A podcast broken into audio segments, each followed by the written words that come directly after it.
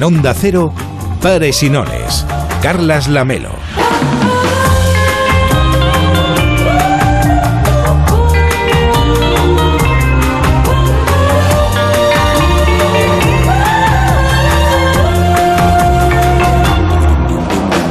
¿Qué tal? Muy buenas noches. Hoy venía caminando por la Rambla y pensaba en la diplomacia, ese noble arte de resolver conflictos con concesiones disimuladas y demostraciones de poder que a menudo son de cartón piedra. En el fondo se parece bastante a muchas de las relaciones personales y profesionales que debemos torear en nuestro día a día. A veces hay que saber mantener el silencio y asentir de vez en cuando para hacerle creer al otro que tiene razón y otras conviene la impostura del desmán, aunque en el fondo vayamos de farol. Es un acto de hipocresía, desde luego, pero a menudo es necesario para evitar males mayores. La diplomacia se viene ejerciendo desde que el poder trata de expandirse, es decir, desde el inicio de las civilizaciones. La diplomacia es eficaz, pero no es infalible. La historia está plagada de momentos en los cuales la diplomacia no estuvo a la altura y no nos ahorró el desastre. Esos son los hitos más sonados de su historia. Como en otras cosas importantes, sin embargo, cuando no funciona, pues eh, es de dominio público, pero sin embargo, cuando es eficaz, suelen silenciarse las gestiones y guardarse los dosieres un poco por el bien de todos.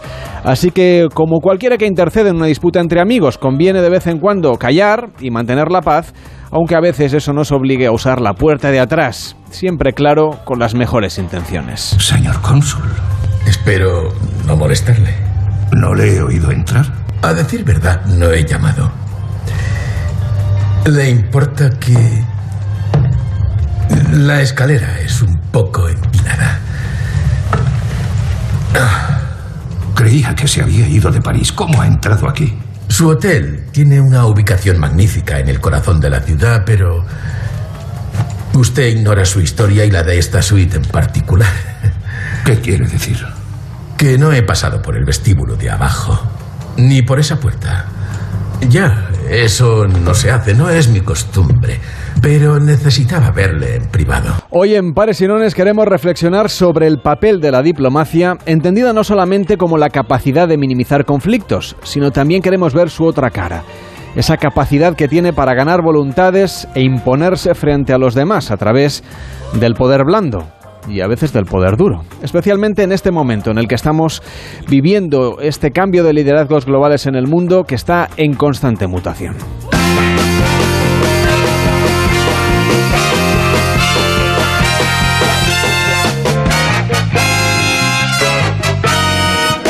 Pero no solo hablaremos de geoestrategia y geopolítica, que es el, la primera, el primer tema que vamos a abordar hoy en Pares y Nones. También tenemos en marcha nuestro concurso de comunidades. Ahí sí que no hay diplomacia posible. 93 343 54 50. 93 343 54 50.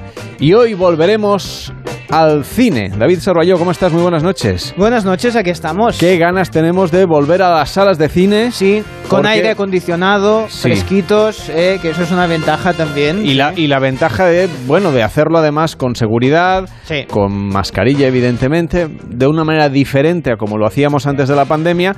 Digo que estamos contentos porque quiere decir que, bueno, es un acto que, la, que el coronavirus nos había robado Sí, sí. y que desde hace ya varios meses pues podemos Y- hacer de otra Y manera. cada vez va subiendo la taquilla y estamos muy contentos por toda la gente del cine, que es importantísimo que se recupere. Bueno, pues los jueves vamos a hacer un repaso a los estrenos que llegan, que son poquitos. Este verano va a ser un, mm, vamos, van a estrenar mm, Pocos pero potentes. Exacto, pero Sí. son muy esperados Sí, por sí. la crítica por un lado y también por el público. Así que hoy le daremos un repaso a los estrenos de cine y hablaremos del Día Mundial de la Tarta de Queso, que es mañana. Fantástico. Tú eres muy fan de la Sí. cheesecake. Mira que yo no soy de quesos y en cambio la tarta de quesos sí. El tema de los quesos es un poco especial. Yo el tema olores a mí me cuesta un poco. Es que la tarta de queso, bueno, tiene un, un recordatorio, ¿no? Nada, nada. Una cosa, no además, claro, hacen tarta de queso de- de crema de cacao, por ejemplo, de galletas no sé cómo, Oye, de oye, limón. Oye, oye, ya empezamos. Entonces ya no es tanto una tarta de queso. Sí, es verdad, es verdad. Que Pero no sé bueno. si se está desvirtuando la cosa. Los siguientes pueden opinar al respecto en el 93 3 43 54 50. Incluso pueden compartir con nosotros su receta de la tarta de queso. Mañana es el Día Mundial de la Tarta de Queso y nosotros que ya llevamos días quejándonos del hambre que pasamos en el programa por la hora a la que estamos, que ni, ni que empezamos a una hora que no, ni cenamos ni, ni acabamos de cenar. Hola. Hombre, Bien, señor vidente, gracias. Pueden sentarse. A ver, ya. gra- gracias por la interrupción. No, a ver, yo sabía. Tiene usted a contarnos algo de la tarta de queso. No, de la tarta de queso no, de las cosas importantes, porque sé, lo sé, porque lo he visto en el As de Bastos y en, la, y en el guion del programa, que ahora intervendría para poder decirles cuántas medallas vamos a asegurar automáticamente esta noche y mañana. ¿eh? Se O me sea, hablar usted del tenis. Del tenis y del boxeo. Sí. ¿Y cómo va a quedar la cosa? Bueno, ah, eh, yo no lo sé, lo saben las mancias, ¿eh? Ya. Quería hacerlo con el marro del café, con el Si, pollo. si quiere le dejo el dado. No, es más complicado. No me he dado tiempo a ir a la máquina, entonces no tengo el café, pero tengo monedas. Entonces voy a hacer la monedancia. Monedancia. Sí, que es tirar el cambio de lo que me va a costar el cafetito Sí. y esto nos va a decir monedas, moneditas. Venga, decidme cuántas medallitas vamos a hacer. Venga. Esta Me- noche, ¿eh? Entre hoy y mañana. bueno, sí, digamos hasta que volvamos a hacer programa nosotros. en las próximas 24 horas. Eh, exactamente, qué bien habla. Pues bien, vamos a asegurar las tres medallas. Por ¿Sí? lo tanto, Pablo Carreño, que te sepas que vas a ganar, vas a llegar a la final, eh, porque vas a ganar al Kachanov. Eh, Emanuel Reyes y Gadzi Yalidov, que los dos son boxeadores españoles. Gadzi Yalidov debe ser de Cádiz mismo, debe ser de Cádiz o de, o de algún sitio así. Y Emanuel Reyes van a pasar, también van a asegurar sus medallas. Por lo tanto, tres medallas Su aseguradas. credibilidad como vidente está en juego, que lo sepa. Bien. Dijo que acabaríamos la semana con 12 medallas, pero yo me quedé con una duda, como usted no ha vuelto y usted aparece aquí como un mago, pues Bueno. claro, como lo que es. Sí. Eh, Yo le dije que Lo de las 12 medallas seguro. es hasta el domingo o cuándo dejamos de contar. Yo 12 seguro que las vi. Luego iré viendo a ver si salen. Después afinaré. De momento le digo. Quiero decir, ¿cuándo vuelve usted aquí a que pasemos cuentas? ¿El No. viernes o el lunes que viene? Eso lo dirá el 6 de Cuando bastos usted la y- gana, y, ya, lo que diga el claro. Venga, ¿eh? de Sí, acuerdo, Pero esta bien, noche ala. pasa el tenis y el boxeo. Pues nos quedamos con esa noticia. Mañana lo vamos a decir en el programa, venga usted o no, ¿eh? Claro, sí, sí, sí. Participa en Pares y Nones 93 343 54 50 93 343 54 50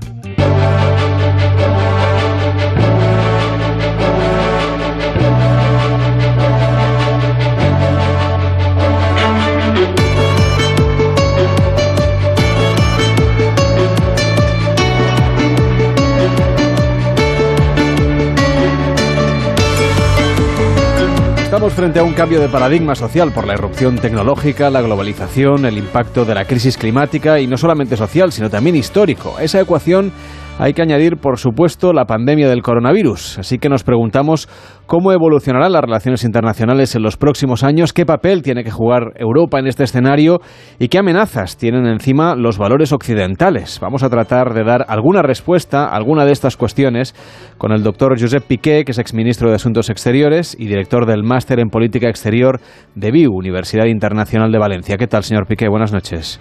Muy buenas noches, muy bien, muchas gracias. Usted antes de la pandemia, en 2018, publicó aquel libro de El mundo que nos viene y ya hablaba el libro de, mm, de las pandemias. Lo que supongo es que no debía imaginar usted la que se nos venía encima. No, desde luego, no, no con esta magnitud y esa profundidad, ¿no? Y con unas consecuencias, pues tan tan serias, ¿no?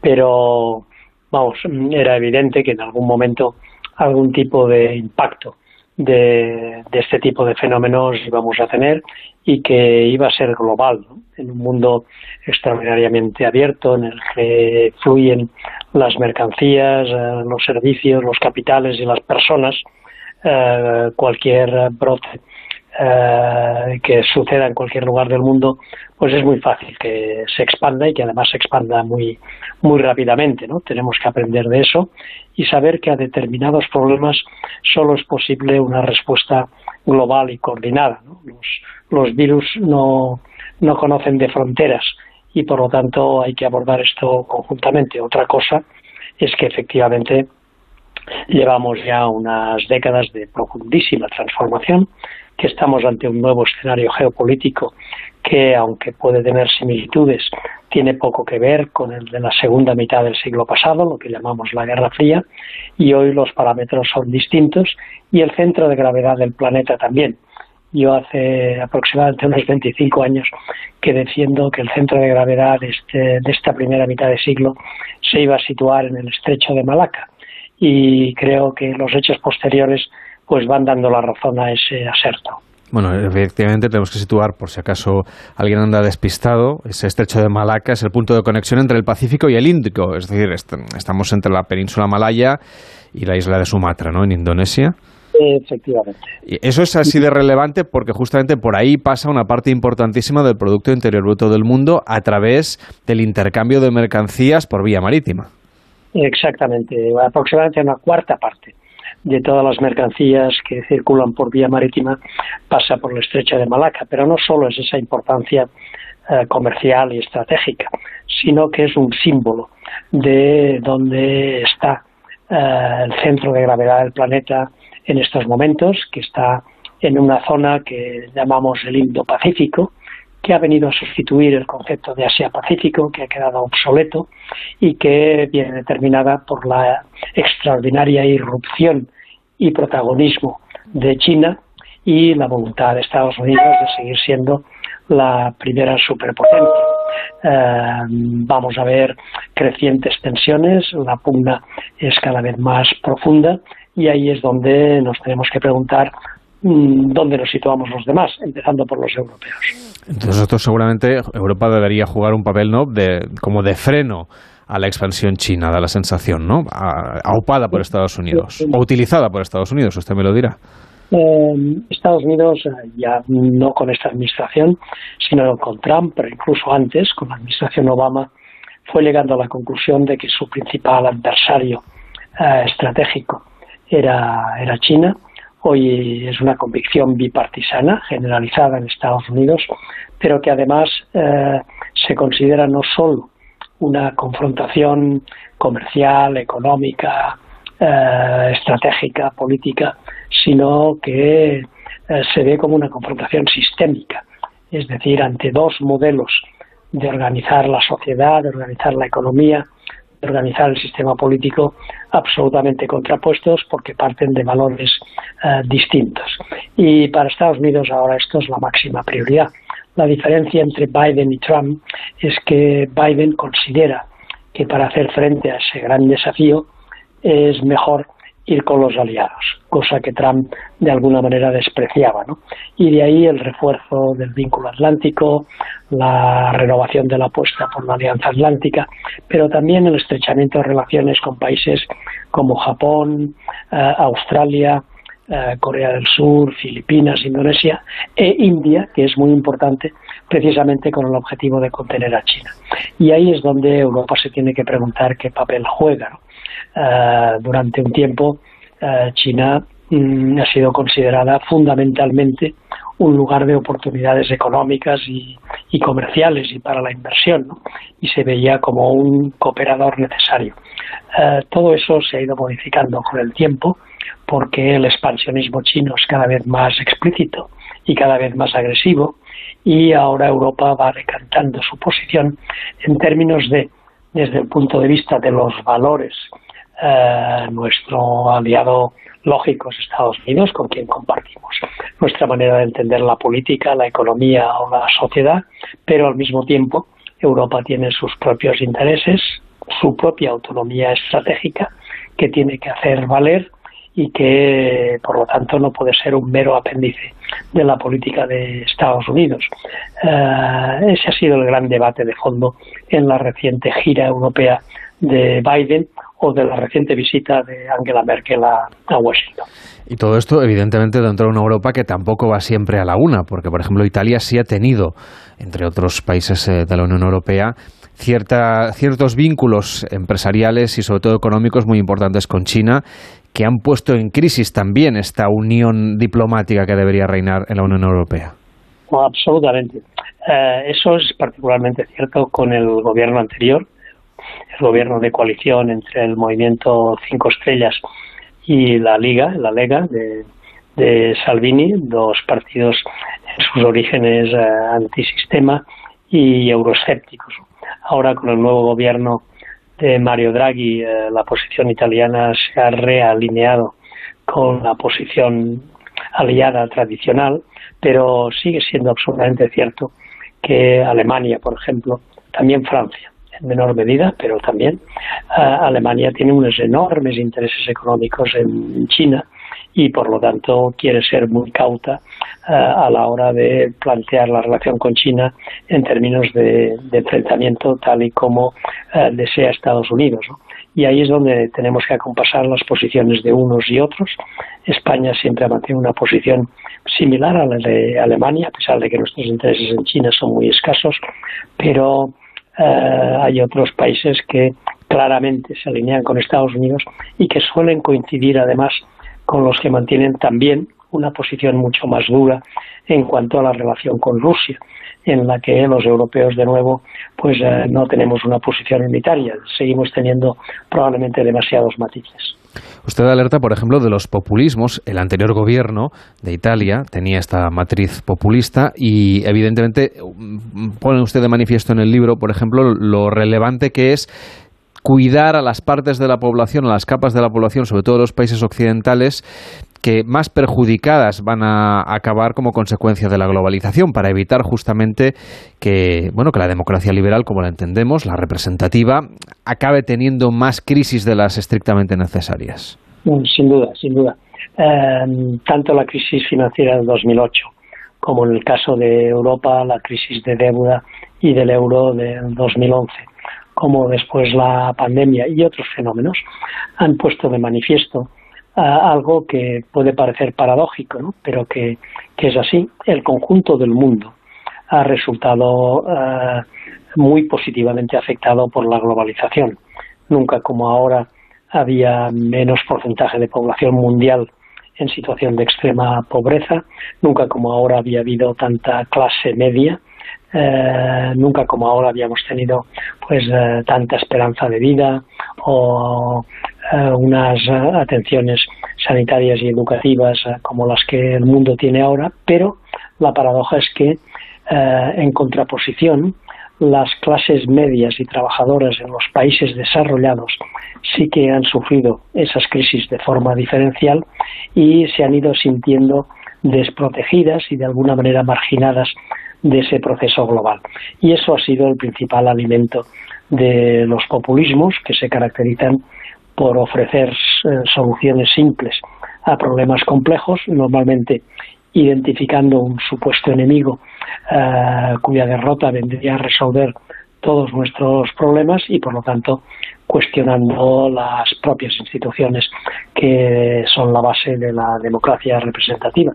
Por eso es tan importante que se desarrollen políticas inclusivas que tengan en cuenta a los que se consideran perdedores de la situación porque aunque pueda parecer que las alternativas populistas eh, les pueden resultar más atractivas, al final todos sabemos que esa no es la solución. Lo hemos visto en Estados Unidos con el propio Trump, pero lo han visto también los italianos que al final han tenido que recurrir a un personaje indiscutible como Mario Draghi y yo creo que lo podemos observar en muchas otras situaciones, pero eh, aunque se advierte un cierto retroceso del populismo, eh, no es nada seguro que ese retroceso esté consolidado. Eh, la democracia representativa tiene muchísimas debilidades, la tenemos que regar todos los días, porque si no el resultado va a ser eh, el autoritarismo político, el fin de la clásica división de poderes, el intervencionismo eh, estatal en la economía o sociedades en las que se van restringiendo las libertades. Y tenemos ejemplos muy próximos en ese sentido, desde Rusia a Turquía, que han ido evolucionando en esa dirección y hoy efectivamente no comparten nuestros valores y tenemos que ser muy conscientes de todo ello.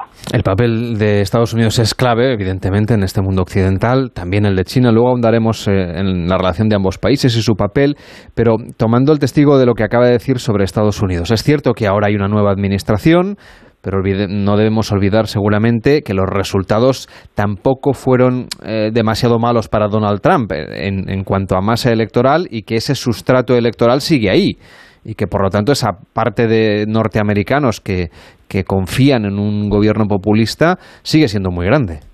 Sí, al día de hoy no sabemos si lo que eh, ha sido un paréntesis es Trump o lo que va a ser un paréntesis es Biden, ¿no?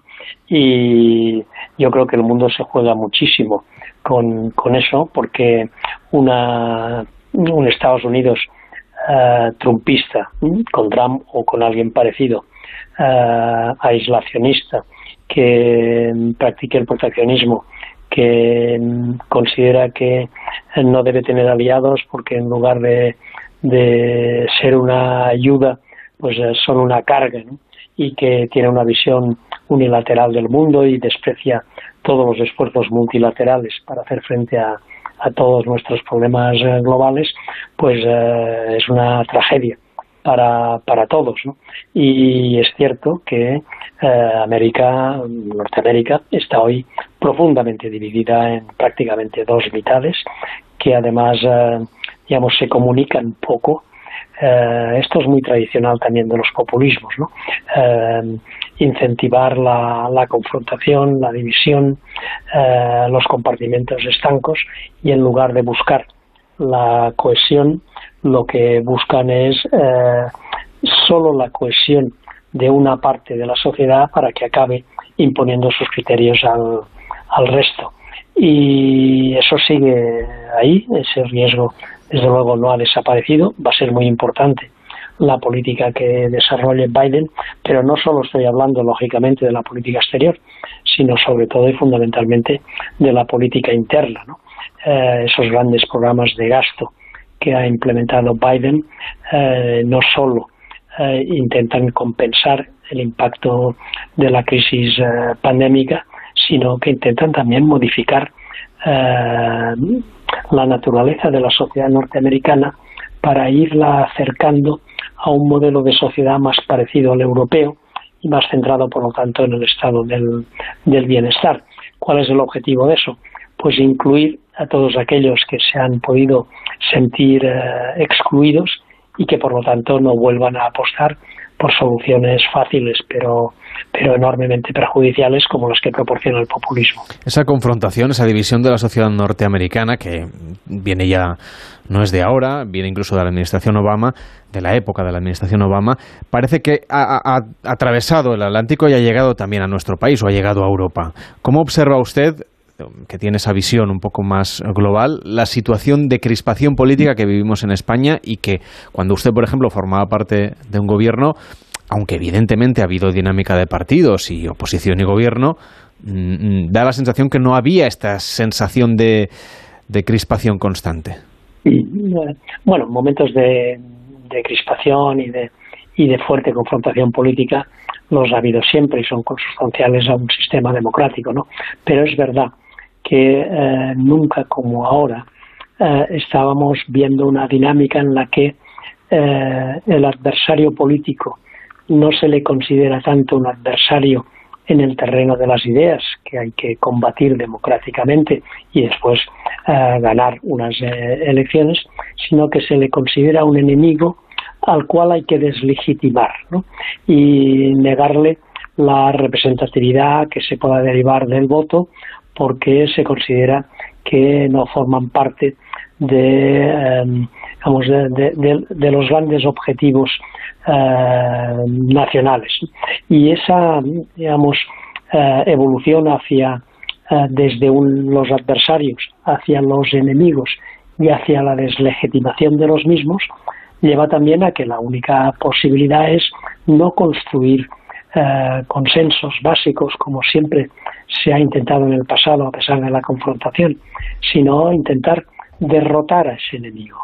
Eh, lo que implica pues la radicalización de los discursos, eh, la ausencia de diálogo real y por lo tanto la pérdida de los consensos básicos que son los que le han permitido a, España pues eh, pasar de una dictadura a una democracia plena y pasar a disponer de con todos sus problemas una economía desarrollada y desde luego una sociedad eh, enormemente libre, tolerante y muy sensibilizada con, la igualdad. ¿no? Eh, ahora hay riesgo de retroceso porque eh, no se percibe esa búsqueda de consensos porque prima la confrontación y la deslegitimación. No es exclusivo de España, pero desde luego en España eso está sucediendo y por eso creo que cualquier observador imparcial eh, de esta situación con inquietud y lo que tenemos que hacer es reclamar que se vuelva a articular un funcionamiento político basado en eh, los acuerdos sobre los temas básicos, desde la política exterior a la educación, eh, pasando por la sanidad y reservar la lógica discrepancia democrática para todos los demás temas que hay más que suficientes como para efectivamente discrepar, pero eso es saludable. Lo que no es saludable es eh, mm, considerar la discrepancia como algo ilegítimo y algo que hay que, que combatir y que derrotar, porque eso al final afecta a la esencia de, del propio sistema democrático. Usted fue ministro de Asuntos Exteriores en aquella época y en las anteriores, durante la democracia. Era un tema, el de la política internacional, donde podía haber matices entre la oposición y el gobierno, pero había una unidad de acción, o por lo menos un cierto respeto. Hasta eso parece que se ha roto hoy en día en España. Eh, es verdad que en términos generales sí, ¿no? No, siempre, ¿no? Eh, la intervención militar en Irak o previamente el tema de eh, de la Alianza Atlántica eh, fueron momentos de ruptura de esos consensos. Pero eh, nuestra obligación tiene que ser intentar superarlos por una razón muy simple. Un país tiene una política exterior sólida, creíble y fiable cuando detrás hay un país con acuerdos básicos y con intereses compartidos eh, desde el punto de vista estratégico y del largo plazo. ¿Por qué digo eso? Eh, por una razón muy simple. Si la opinión en política exterior de un país cambia mm, radicalmente o significativamente cada vez que cambia el gobierno y se produce la alternancia, ese país deja de ser fiable para los demás, porque lo que dice hoy a lo mejor es lo contrario de lo que va a decir mañana. Por eso es tan importante mantener ese consenso en la política exterior, porque por definición trasciende al ámbito temporal de una legislatura, va mucho más allá y al final nuestra proyección hacia afuera eh, viene determinada por nuestra cohesión hacia adentro. China, volvemos de nuevo al estrecho de Malaca, si le parece. China va ganando posiciones en política internacional a través del comercio también y de su influencia económica, no solamente en Asia, obviamente, que sería su territorio natural y donde casi siempre ha sido una potencia, eh, sino también en América Latina, en África. Hemos visto que también hace intentos aquí en Europa. Pero claro, es que China además no es una democracia, entonces, ¿es un riesgo añadido para los valores occidentales o para los países occidentales como el nuestro? Así es, ¿no? Eh, es la primera vez en su milenaria historia que China, que siempre fue una gran potencia, con excepción de lo que ellos llaman el siglo de la humillación, que va de mediados del 19 a mediados del 20, quiere recuperar ese papel de gran potencia, lo está recuperando de hecho a toda velocidad y además aspira a ser la principal superpotencia del planeta por encima de Estados Unidos a mediados de siglo. Y para eso ha entendido que no puede limitarse a ser lo que fue siempre, una potencia terrestre, sino ser también una potencia aeronaval con una gran presencia en todos los mares y en todos los océanos, y desde luego también en el espacio y en el ciberespacio. La tecnología juega ahí un papel fundamental porque China sabe que la pérdida de su superioridad a mediados del XIX y la recuperación de la misma a mediados del siglo XXI va a venir de la mano de la tecnología. Entonces la perdieron porque no hicieron la revolución industrial. Hoy quieren recuperar esa supremacía tecnológica sobre la base de las nuevas tecnologías digitales y sobre todo el dominio de la inteligencia artificial y de todos sus eh, desarrollos. A partir de ahí, lógicamente, esa proyección global le lleva a otros continentes buscando seguridad en el aprovisionamiento de materias primas, posicionamiento estratégico, eh, toda la política de la nueva ruta de la seda, lo que llamamos la franja y la ruta, responde a, ese espíritu. Y eh, al mismo tiempo, aunque aparentemente China, a diferencia de lo que fue la Unión Soviética, no pretende exportar su modelo, eh, sí que pretende poner de manifiesto que su modelo puede ser más eficaz que el de las democracias occidentales. Eh, el último ejemplo que tenemos a mano, lógicamente, ha sido eh, el tema de la pandemia. Eh, evidentemente, China ha ocultado una gran parte de la realidad. No sabemos exactamente lo que ha sucedido ni lo que está sucediendo, pero lo que está transmitiendo es hemos sido muy eficaces a la hora de combatir la pandemia. Eh, hemos sido muy eficaces a la hora de eh, moderar el impacto sobre la economía y al final aquí lo importante no es la libertad, sino la eficacia. Y de alguna manera eh, eso se quiere transmitir como ejemplo para otros países, particularmente en África, pero también en América Latina, pues porque el mensaje implícito es no pierdan ustedes el tiempo en declinantes en democracias de corte occidental, eh, los modelos autoritarios eh, funcionan mucho mejor y además permiten un control de la economía por parte del Estado mucho mayor.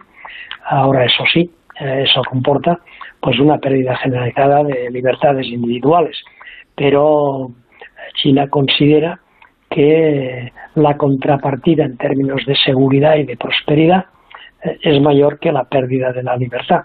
Por eso, a diferencia de hace unos años, cuando eh, había una digamos, esperanza generalizada de que a medida que China fuera creciendo y fuera generando clases medias y fuera exportando turistas y fuera exportando estudiantes a las universidades occidentales, al final la democratización sería imparable. ¿no?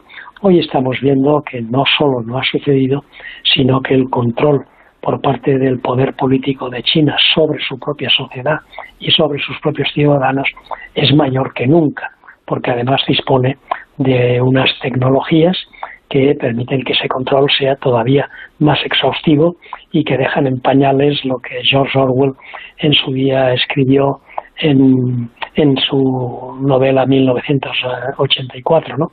Y por tanto, eh, claro que podemos hablar de confrontación sistémica y es lo que Estados Unidos pues está planteando con toda crudeza, incluso en términos de para contraponer ese modelo chino tenemos que ir a una alianza de las democracias y eh, por eso Estados Unidos eh, está intentando recuperar sus vínculos con Europa eh, y está intentando reforzar sus vínculos con aquellos países en Asia que, son democracias. Interesantísimo escuchar a Josep Piqué en Pares y Nones en Onda Cero. Gracias por acompañarnos. Un fuerte abrazo y hasta la próxima. Buenas noches.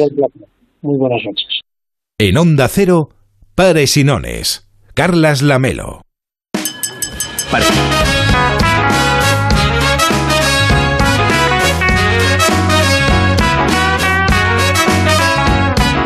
Recuerden que tenemos un concurso en marcha, se llama Pares o Nones. El concurso de pares y nones es tan fácil como lanzar un dado y acertar si sale una cifra par o una cifra impar. El premio, pues solamente el orgullo patrio, porque cada uno de ustedes puede participar representando a su comunidad autónoma.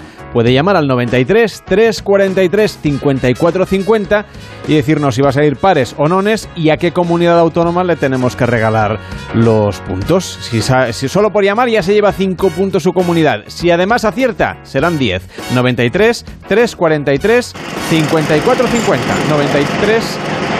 93 343 54 50.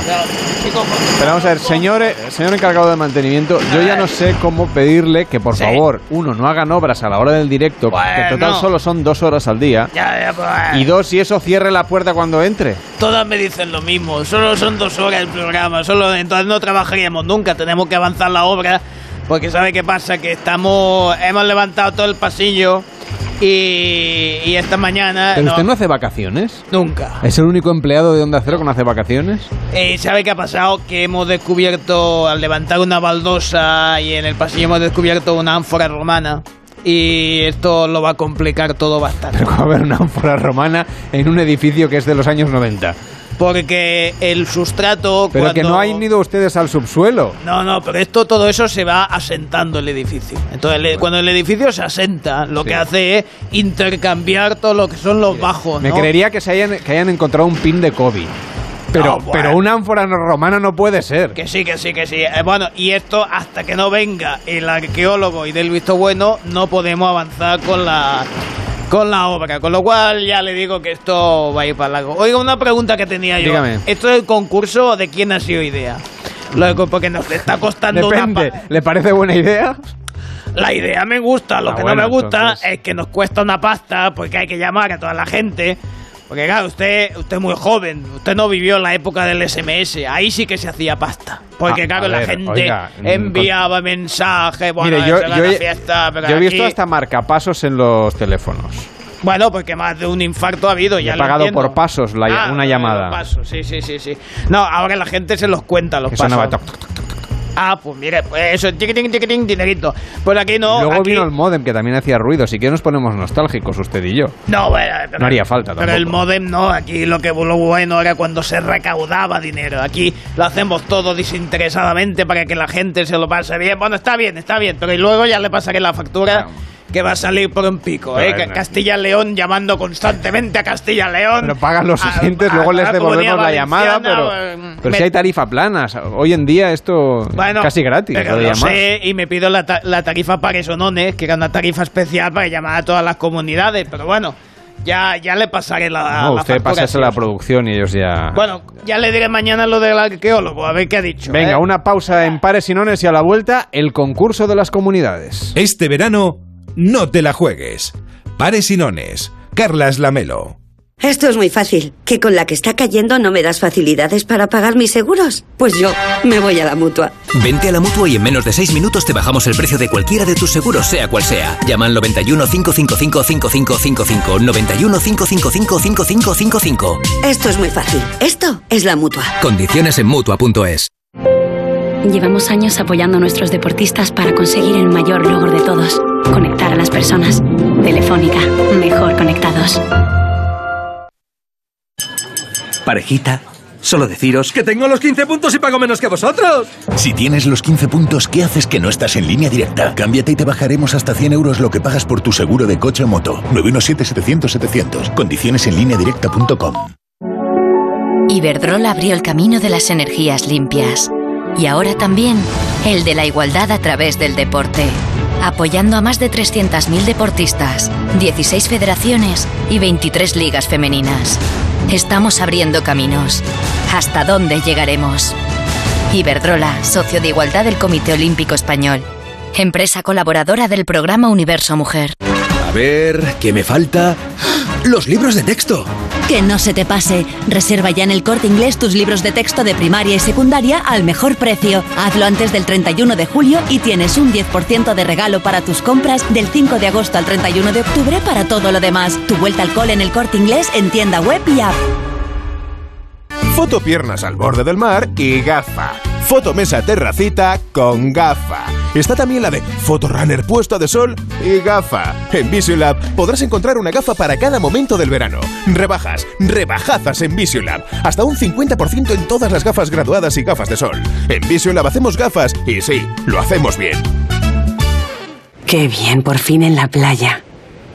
Oye, ¿cuántas placas nuevas de Securitas Direct en la urbanización? Es que han sido muchos meses de incertidumbre sin poder venir, sin saber si han ocupado o entrado a robar en tu casa. Se nota que nos hemos puesto todos alarma para estar tranquilos. Confía en Securitas Direct, la compañía líder en alarmas que responde en segundos ante cualquier robo o emergencia. Securitas Direct, expertos en seguridad. Llámanos al 945 45 45 o calcula online en securitasdirect.es. Hay épocas en las que nos encontramos más cansados. Revital te puede ayudar. Revital contiene ginseng que ayuda a mantener la energía y vitaminas C y B5 que ayudan a disminuir el cansancio. Y ahora para tus defensas, Revital Defensas, de Pharma OTC. La radio y el podcasting conviven en el escenario del audio. El máster en radio de Onda Cero de la Universidad Nebrija te ofrece un doble título. La digitalización de los medios hace que la radio informativa y de entretenimiento sea más necesaria que nunca los siete días de la semana. ¿Cómo aunar la inmediatez, el rigor y la profundidad de la actualidad en la era digital? Máster en radio de Onda Cero y experto universitario en podcasting, con prácticas aseguradas. Inscríbete en nebrija.com. Universidad Nebrija. Imparables.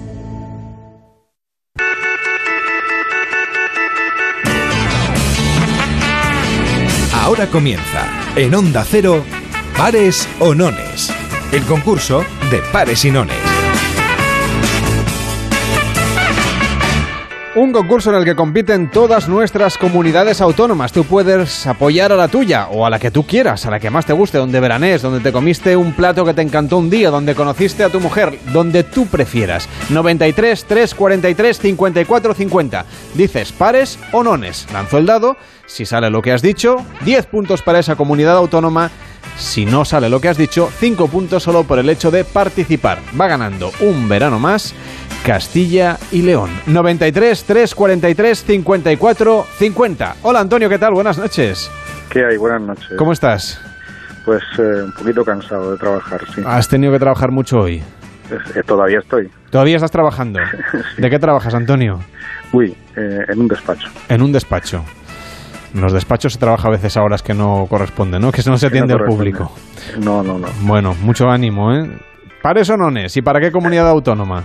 Pares y para Murcia. Para Murcia, que creo que se estrena en el marcador. No, ya tiene puntos. ¡Seis!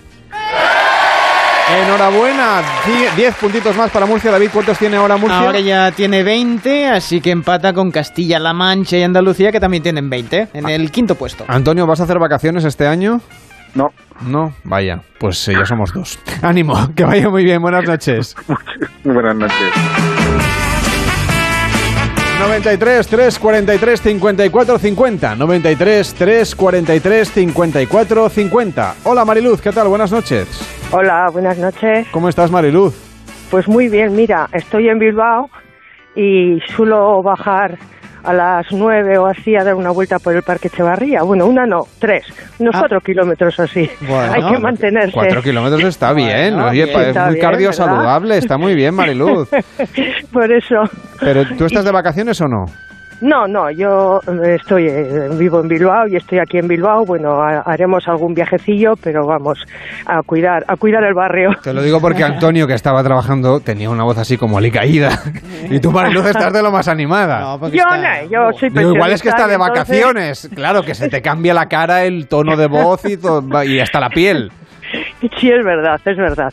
Pero bueno, eh, lo único que estamos teniendo un verano bastante pochito. Eh, nublado, lluvia. En cuanto pillamos sol, salimos, vamos, como, los como los lagartos o los caracoles, ¿no? Sí. Claro que sí. Pues Sí, Mariluz, verdad, es ¿pares o nones? Supongo que para País Vasco, para Euskadi. Para ahí vasco, sí. sí. Venga, ¿pares o nones? Nones. Nones, lanzamos el dado y sale un 3. Oh. Enhorabuena para País Vasco. Zorionak, porque ¿cuántos, cuántos Ahora ya puntos 15, os lleváis? 15, Pocos. así que... Sí, joder, estamos en la cola. Bueno, hay más cola. Hay que animar a los eh, vascos y a las vascas a que llamen más. Queda cola bueno, por pues debajo. a ver, a ver si se animan. Venga, que queda todo el mes de agosto que aún ni lo hemos empezado. Nos queda Vale, poquito, vale. pero ni lo hemos empezado. Vale, pues se queda así. Mariluz, un gusto agradable. poder haber hablado contigo. Que vaya bien el Vale. paseo. Buenas noches. Igualmente, Agus. Juan Ramón, ¿qué tal? Buenas noches. Hola, buenas noches. ¿Cómo va la noche? Nada, aquí de rutita hacia Valladolid. Hacia Valladolid, ¿en el camión? Sí, en el camión, sí. Hoy me he arriesgado. Ayer dije coche, era camión. Digo, a ver si ahora digo camión y luego, y luego es un coche. Camión, camión. Bueno, Juan Juan Ramón, ¿te queda mucho hasta llegar a Valladolid? Va, hasta las 12. Salido a las 7, pues hasta las 12. Venga, pues nosotros te acompañaremos hasta las 11. Luego ya está la brújula y, y el resto de la programación de Onda Cero. Cuéntanos, pares o nones y para qué comunidad autónoma. Hombre, País Vasco. País Vasco y del Atleti, además. Pues fíjate, o sea, lo tienes todo. Mira, Mariluz, que hacía una- un llamamiento a que los vascos y las vascas llamasen, pues ya tenemos a Juan Ramón, que está ahí con ello. ¿Pares o nones? Nones. Nones, lanzamos el dado y sale un 1. Bueno, 10 puntazos más Bueno, para el País Vasco. ¿Cuántos tiene ahora, David? Ahora ya se pone cuarto empatado con Galicia con 25 puntos. Venga, pues Así esto está bien. hecho. Juan Ramón, muy buen viaje, que vaya bien la ruta. Venga, gracias, un saludo. Hasta luego, buenas noches. Una pausa en pares y nones y la previsión del tiempo cantada. El espectáculo del verano en la radio. Pares y nones. Onda Cero Madrid 98.0. Algunos coleccionan sellos y otros son coleccionistas de vida. Cazadores que salen a por ella, que saben que hay que exprimirla antes de que se escape y cuando se escape volver a perseguirla y no parar nunca. Si la vida es un viaje, que sea el mejor de tu vida. Del 14 de julio al 31 de agosto, un Audi Q3 puede ser tuyo por 295 euros al mes y entrada de 11.350 euros. Time to live, time to Audi. Consulta condiciones en audi.es. ¿Y entonces este fin de qué? Pues nada, barbacoa y piscina con los colegas. Y ya tengo la cabeza a reventar. Pues hazle hueco para recordar que el virus sigue aquí y que tenemos que seguir protegiéndonos si no queremos volver atrás. No lo olvides, eres parte de la solución. Sigue tomando precauciones en tus ratos de ocio y diversión porque el virus no se ha ido. Comunidad de Madrid. qué bueno. Pedro, no comas eso, que sabes que no te sienta bien. ya, ya, ya lo sé. Acidez, ardores, estómago pesado. Calmacid de Biover con camomila contribuye a facilitar una digestión óptima y con calcio que favorece el funcionamiento normal de las enzimas digestivas. Consigue tu muestra gratuita de Calmacid en las parafarmacias del Corte Inglés o en las parafarmacias de Mundo Natural. Promoción válida hasta el 30 de agosto de 2021. Un día eres joven. Y al día siguiente bajas el volumen de la música para aparcar. Porque todo cambia en 10 años. Todo menos tu Toyota. Ahora con la tranquilidad de contar con hasta 10 años de garantía oficial. Infórmate en toyota.es. Toyota Kuruma. Te esperamos en Isla de Cava 3 y Maestro Alonso 18. Venga a las rebajas de Muebles a Dama. Precios insuperables con la misma calidad de siempre, en una gran variedad de estilos y modelos, con su habitual trato amable, transporte y montaje gratuitos y la mejor financiación. Todo lo bueno de Muebles a Dama, pero ahora con rebajas. En General Ricardo 190 y en la web mueblesadama.com. Ya saben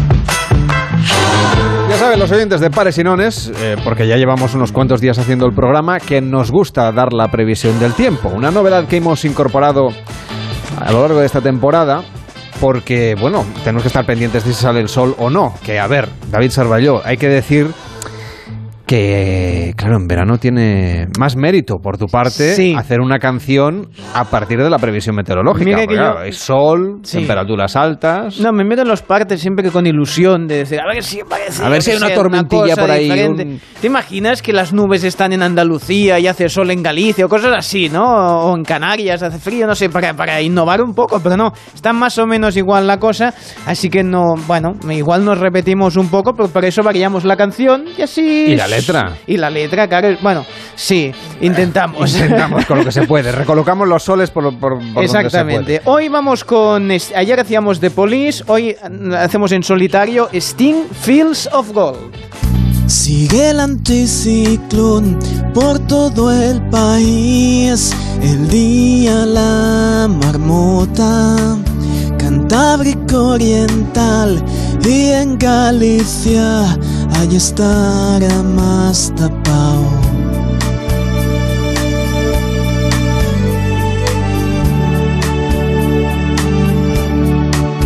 Nubes de evolución al atardecer en el tercio norte. Niebla matinal en Galicia y en el Cantábrico. Posibles calimas en Canarias, área mediterránea. Bajará el calor tan solo un pelín en la mitad noroeste.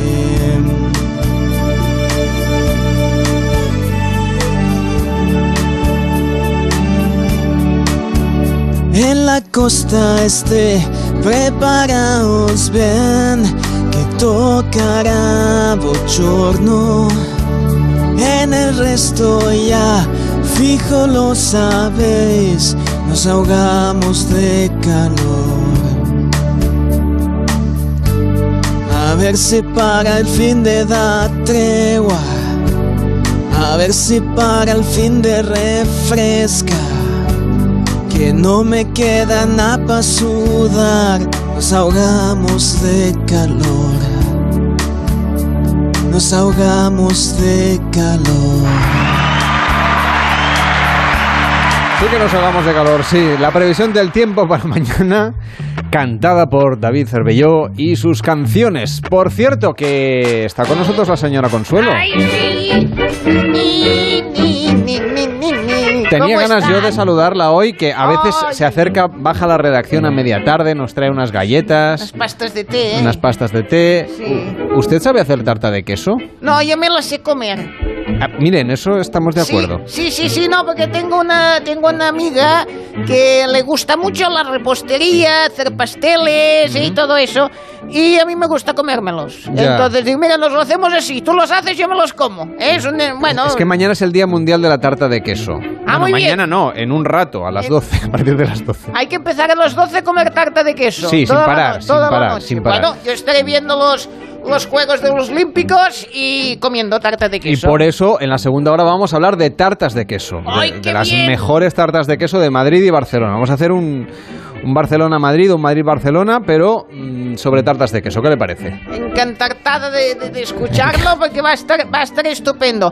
¿Cómo está la clasificación? No, pero déjeme que le diga una cosa. Dígame una Hacemos lo cosa. del Día Mundial de la Tarta de Queso porque Sí. hemos empezado el programa a finales de julio. Pero si hubiéramos empezado a mediados de julio, que era Sí. una idea que yo tenía, Sí. hubiéramos celebrado el Día de los Amigos con Derecho a Roce, Ay, que es ah, el 19 de julio. Lo descubrí el otro día y pensé, mira, qué lástima que no tengamos programa porque sería un buen tema para tratar con la señora Consuelo. ¿Y solo se ven el 19 de julio? No, no, ese es el día, ese es el día de la conmemoración. Es como Ah. la tarta de queso usted se la puede comer cualquier día. Sí, sí. No tiene que esperar a mañana. No tiene que ser con una amiga, con un amigo a derecho al, al roce Con este. derecho a tarta. en Derecho este a tarta. Exacto. Derecho a tarta. Bueno, cuéntenos, ¿cómo está la clasificación del concurso de pares y Vamos a nones? ver, atención, la clasificación. Castilla y León, 85 puntos. Segunda clasificada de momento.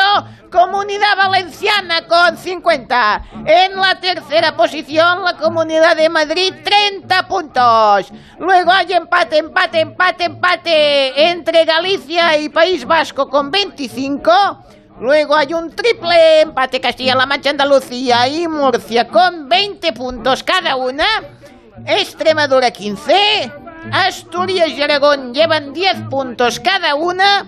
Y luego, ahí intentando remontar en el pelotón, están dando ahí sus pedaladas Cataluña, Ceuta y Navarra con 5 puntos cada una. La veo de aquí al Radio Estadio usted. Bueno, y ahora voy a por una bombona de oxígeno. Pobre. Pero me lo paso Tómese un, usted Sí. Ah, no, una una, copita de chinchón y lo arregla, ¿eh? chinchón. ¿Verdad que sí? ¡Ay, qué maravilla el chinchón!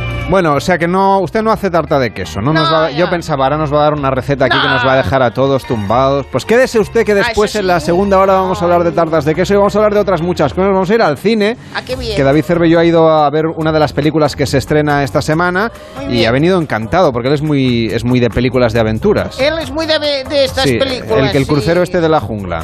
Ah, muy bien. A la jungla me voy, sí. Ya O me no, usted se iría más bien de crucero, ¿no?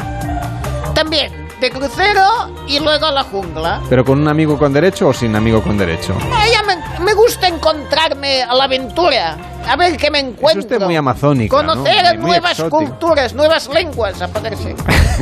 Bueno, pues hace usted muy bien. Vamos a las noticias, nos ponemos al día de lo que ocurre en el mundo y a la vuelta más pares y nones aquí, en la sintonía de Onda Cero.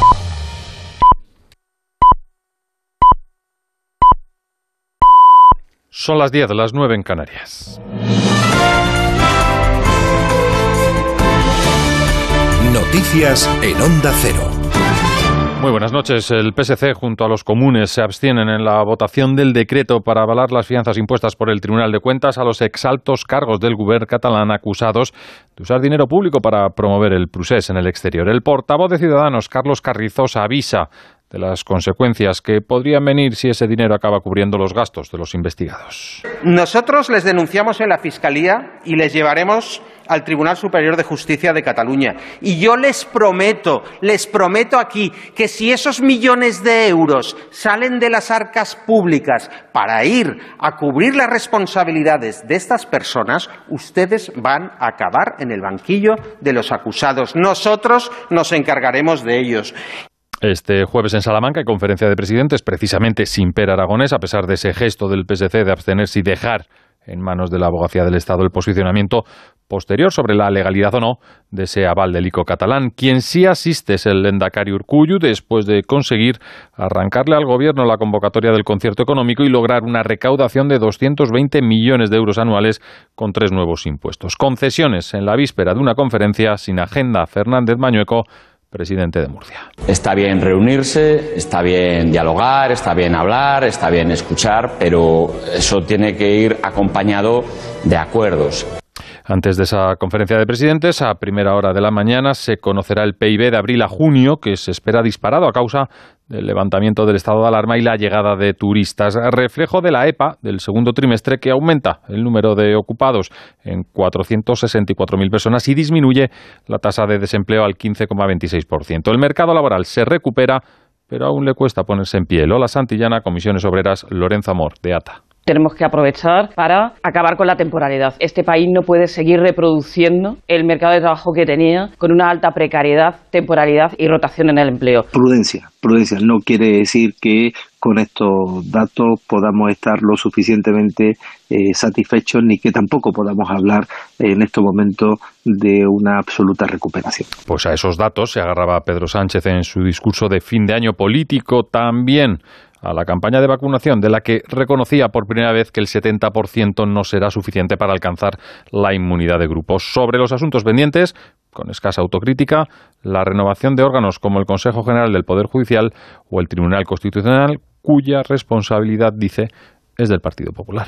Nosotros hemos intentado en cuatro ocasiones a lo largo de estos tres años renovar y la experiencia que tengo es el que el Partido Popular cumpla con la Constitución no depende del Gobierno, depende del Partido Popular. Ahora mismo, si ellos quieren, porque llevan bloqueándolo tres años, porque quien lo bloquea es quien se niega a cumplir con los estándares europeos y con la previsión constitucional. Pues respondía por último Pablo Casado, líder del Partido Popular. Y un apunto más del exterior, la acusación por abusos sexuales del ex cardenal McCarrick, el religioso con mayor rango en la iglesia estadounidense, en enfrentar cargos penales por este tipo de delitos. Washington, Bricio Segovia. El ex cardenal estadounidense y ex arzobispo de Washington, Theodore McCarrick, ha sido acusado de asaltar sexualmente a un menor de 16 años. Los hechos se remontan a 1974 y ocurrieron durante la recepción de una boda en Massachusetts. McCarrick se convierte en la primera persona que ha ocupado el cargo de cardenal en Estados Unidos y que enfrenta cargos penales por un delito sexual contra un menor. A sus 91 años enfrenta tres cargos de asalto indecente y de agresión. Sobre él pesan otras denuncias de abuso a menores que ya han prescrito por lo que no puede ser juzgado. McCarrick ha sido citado a una primera audiencia el próximo 26 de agosto. Y ahora vamos con los deportes. Antonio Valverde. Buenas noches. En los Juegos Olímpicos las mejores noticias nos vienen por parte de las disciplinas por equipos, donde ha habido un pleno de victorias. Las guerreras de balonmano ganan a Brasil y con el empate entre Suecia y Francia se acercan a la primera posición. En waterpolo los chicos pasan por encima de Kazajistán y se hacen con el liderato del grupo. Y en baloncesto victoria de las chicas contra Serbia y de la selección masculina ante Argentina con sendos partidazos de Maite Cazorla y Ricky Rubio. Para esta madrugada en el especial de los Juegos Olímpicos de Onda Cero se da una noche especial con el inicio de las pruebas de atletismo y tenemos marcadas en rojo varias pruebas como la final de 200 metros espalda de Nico García a partir de las 4 menos 10 o la posibilidad de medalla de David Llorente en piragüismo. Ya en la jornada matinal tendremos un auténtico partidazo de balonmano donde los hispanos buscan el primer puesto contra Francia a partir de las 7 y cuarto y en tenis a las 8 de la mañana Pablo Carreño se juega la posibilidad de optar al oro olímpico contra el ruso Kachanov. Por último en fútbol un partido amistoso esta tarde Villarreal 0 Levante 0 donde hemos tenido una mala noticia ya que a falta de 13 días para la, la Supercopa de Europa, Dani Parejo, jugador clave en el conjunto Gruguet, se ha tenido que retirar en camilla del terreno de juego con problemas en el gemelo derecho. Y cuando acabe Carlas Lamelo con Pares y Nones, habrá una segunda brújula con José Miguel Azpiroz a partir de las 11, las 10 en Canarias. Hay gente que crees conocer, pero solo has visto una cara de ellos. Descubre cómo son. Nadie es perfecto. Un programa de entrevistas donde el primer sorprendido será nuestro invitado. Tengo muchos padres, sí. Yo les llamo padres putativos. Tengo varios. Tengo uno muy especial que se llama Julián Armendáriz y me pongo a llorar y todo, la hostia. Ahí va, Dios, estoy llorando. Descubrirán cómo les ven y la huella que van dejando. Habéis escrito unas páginas de oro que además os la pueden recordar eh, los aficionados a la radio. Dentro de unos años podrán escuchar una cinta magnetofónica donde estéis allí. Te vas a divertir y sorprender. José Luis, ¿qué haces ahí? Hola, Rubén, buenas tardes. Hola, es mi amigo José Luis. No, creo que nunca he hablado contigo a través de la radio. Yo creo que es la primera vez, sí. Sábados y domingos a las 9 de la noche. Nadie es perfecto con Nacho Arias. Te mereces esta radio. Onda Cero, tu radio. Buenas noches. En el sorteo del triplex de la 11 de hoy, el número premiado ha sido El 376, el 93 y el 926. No olvides que al participar en los Juegos de la 11, colaboras con su labor social. Pídele el triplex de la 11 a tu vendedor, también en puntos de venta autorizados o en juegos11.es. Recuerda que mañana, como cada viernes, tienes un bote millonario en el sorteo del Eurojackpot de la 11. En la 11 nos mueve tu ilusión.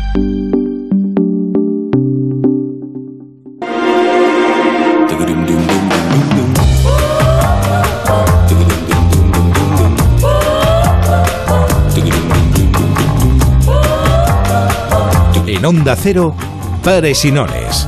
Carlas Lamelo.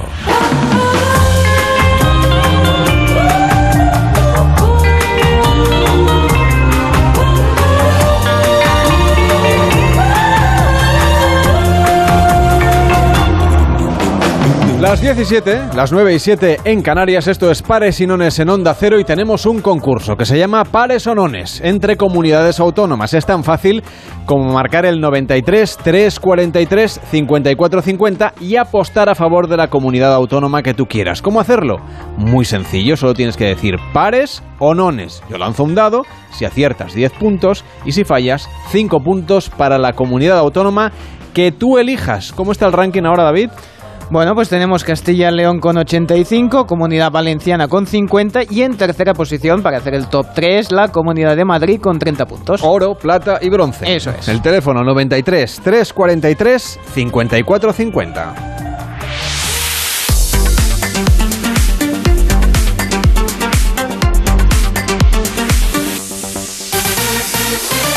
Y la actualidad no solamente la que le cuentan los compañeros de los servicios informativos en el boletín, también tenemos la otra actualidad. La actualidad que está basada, solo basada en hechos reales. Y nos la cuenta David Cervello. En esta ocasión, una, un vídeo que se ha hecho viral eh, estos, estos últimos días en la que se aprecia una rebanada de pan, pero así bien cocida, así de panadero, ¿eh? que tiene el tamaño de una uña. Eh, ¿cómo Una micro... mi- es un micropan, pero que tiene sus cortes, ahí su corteza, su, su miga. Eh, el protagonista es Bailey Capra, un hombre de 24 años de Virginia, que mm, se enteró que cuando la, es, em, es nutricionista y es panadero aficionado. Entonces se enteró que cuando la masa húmeda se cuela y se queda en el fregadero, luego se puede secar y puede obstruir lo que sería Sí, todo sí, lo esto que... yo creo que lo ha vivido cualquiera que Sí. se lave las manos después de amasar pan. Sí, pues todo eso se queda en el fregadero y puede hacer que las tuberías. Con lo cual dijo: Ah, pues esto tengo que aprovecharlo bien, que no pase Ah. nada por el fregadero. Así que, que- quedaba nada, una cosa minúscula, la puso en el horno, tatatán, y le salió Que, esa. que cogió los restos del, del tubo del fregadero, que no sería el sitio más higiénico de la no, casa. bueno, digamos de- del molde donde, te- donde había hecho el Ah, pan donde le antes sobraba, de lanzarlo vale. a Un micropan. Un micropan, ¿eh? Ah, bueno, creo que nosotros hemos podido contactar con, en este caso, no es Bailey Capra, sino Bailey como una capra, que quiere viralizar, eh, ya quiere seguir con las cosas chiquititas y creo que quiere hacer un gazpacho también a escala de ese pan. Pues lo tenemos aquí en directo, señor Bailey, como una cabra. ¿Qué tal? Buenas noches. Hola, buenas noches en Paris y nones, buenas mañanas en Virginia. Buenas, buenas, buenas, buenos días, vaya, más que buenas Sí. mañanas. En fin, cuéntenos eh, el nuevo reto. Hará usted un gazpacho a escala. A escala pequeñita, sí, me he puesto a recolectar mini hortalizas, mini tomates, los voy a llamar tomates nene cherry, eh, porque son muy chiquititos. Pero también el problema lo tengo con pepino, porque cuando es pepino muy pequeño dicen pepinillos, pero no es lo mismo, no es ingrediente de gazpacho. Mi siguiente reto es hacer todo un supermercado a escala chiquitita y quiero hacer esculturas y un museo. Oh, tiene usted muchos planes. ¿Y, y de qué productos hará usted las esculturas? Pues de todo lo que se encuentra en tuberías de fregadero. De fregadero es precio americano. Será un dos por uno. De eso atascamos, nos llevamos lo que obstruye y con eso se construye de todo. Es un negocio perfecto. Me está dando un poquito de asco. En fin, a, a ver si usted después de todo se va a hacer rico con todo esto. Sí, los ricos siempre tenemos un poquito de asco en general. Sí, sí, sí. Quiero ir al espacio también con cohetes hechos con lo que se encuentra en Fregadero, Fregadero Spice Museum. ¿A qué hora le va bien que pase por su casa No, no, por todo? mi casa ahórreselo, que tampoco te- se crea usted que va a No encontrar gran bien. cosa. Bueno, pues me pido pares para Virginia. ¿Cómo vamos en clasificación? Pero esto es una competición únicamente entre comunidades autónomas españolas. Ya no quedan Virginias en general. Bueno, buenas noches. Bueno, gra- gracias por estar con nosotros en directo. Buenas noches. La mejor apuesta para este verano. Pares Sinones. Carles Lamelo.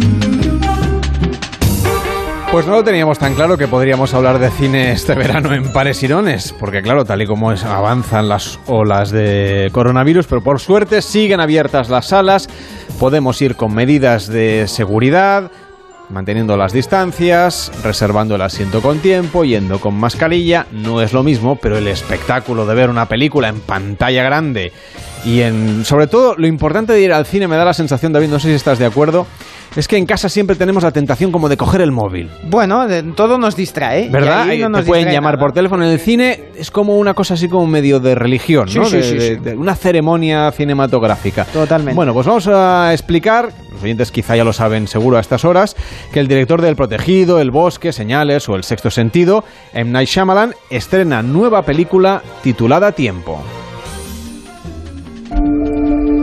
¿No se permiten niños en la playa? ¿Cómo? ¡Es mentira! No es para tanto, no. Siempre estamos juntos. Nada nos puede separar. ¿Hemos llegado ya? Dijisteis cinco minutos. Los he contado y han pasado más de cinco minutos. Vamos a tomarnos las cosas con calma.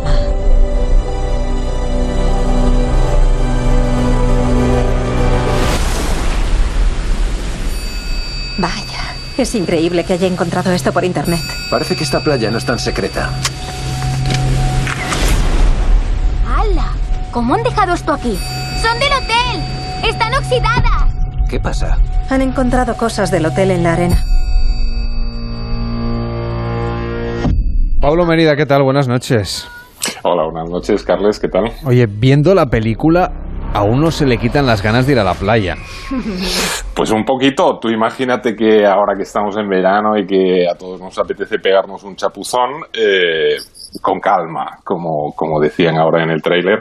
Eh, sin embargo, vas tú a una playa paradisiaca con tu familia, dispuesto a pasarlo fenomenal, y te encuentras que algo raro ocurre, tan raro, tan raro, como que en una sola jornada de playa va a transcurrir toda tu vida. La premisa es más que inquietante. No se le ha podido ocurrir eh, a nadie más que a Shyamalan, ¿no?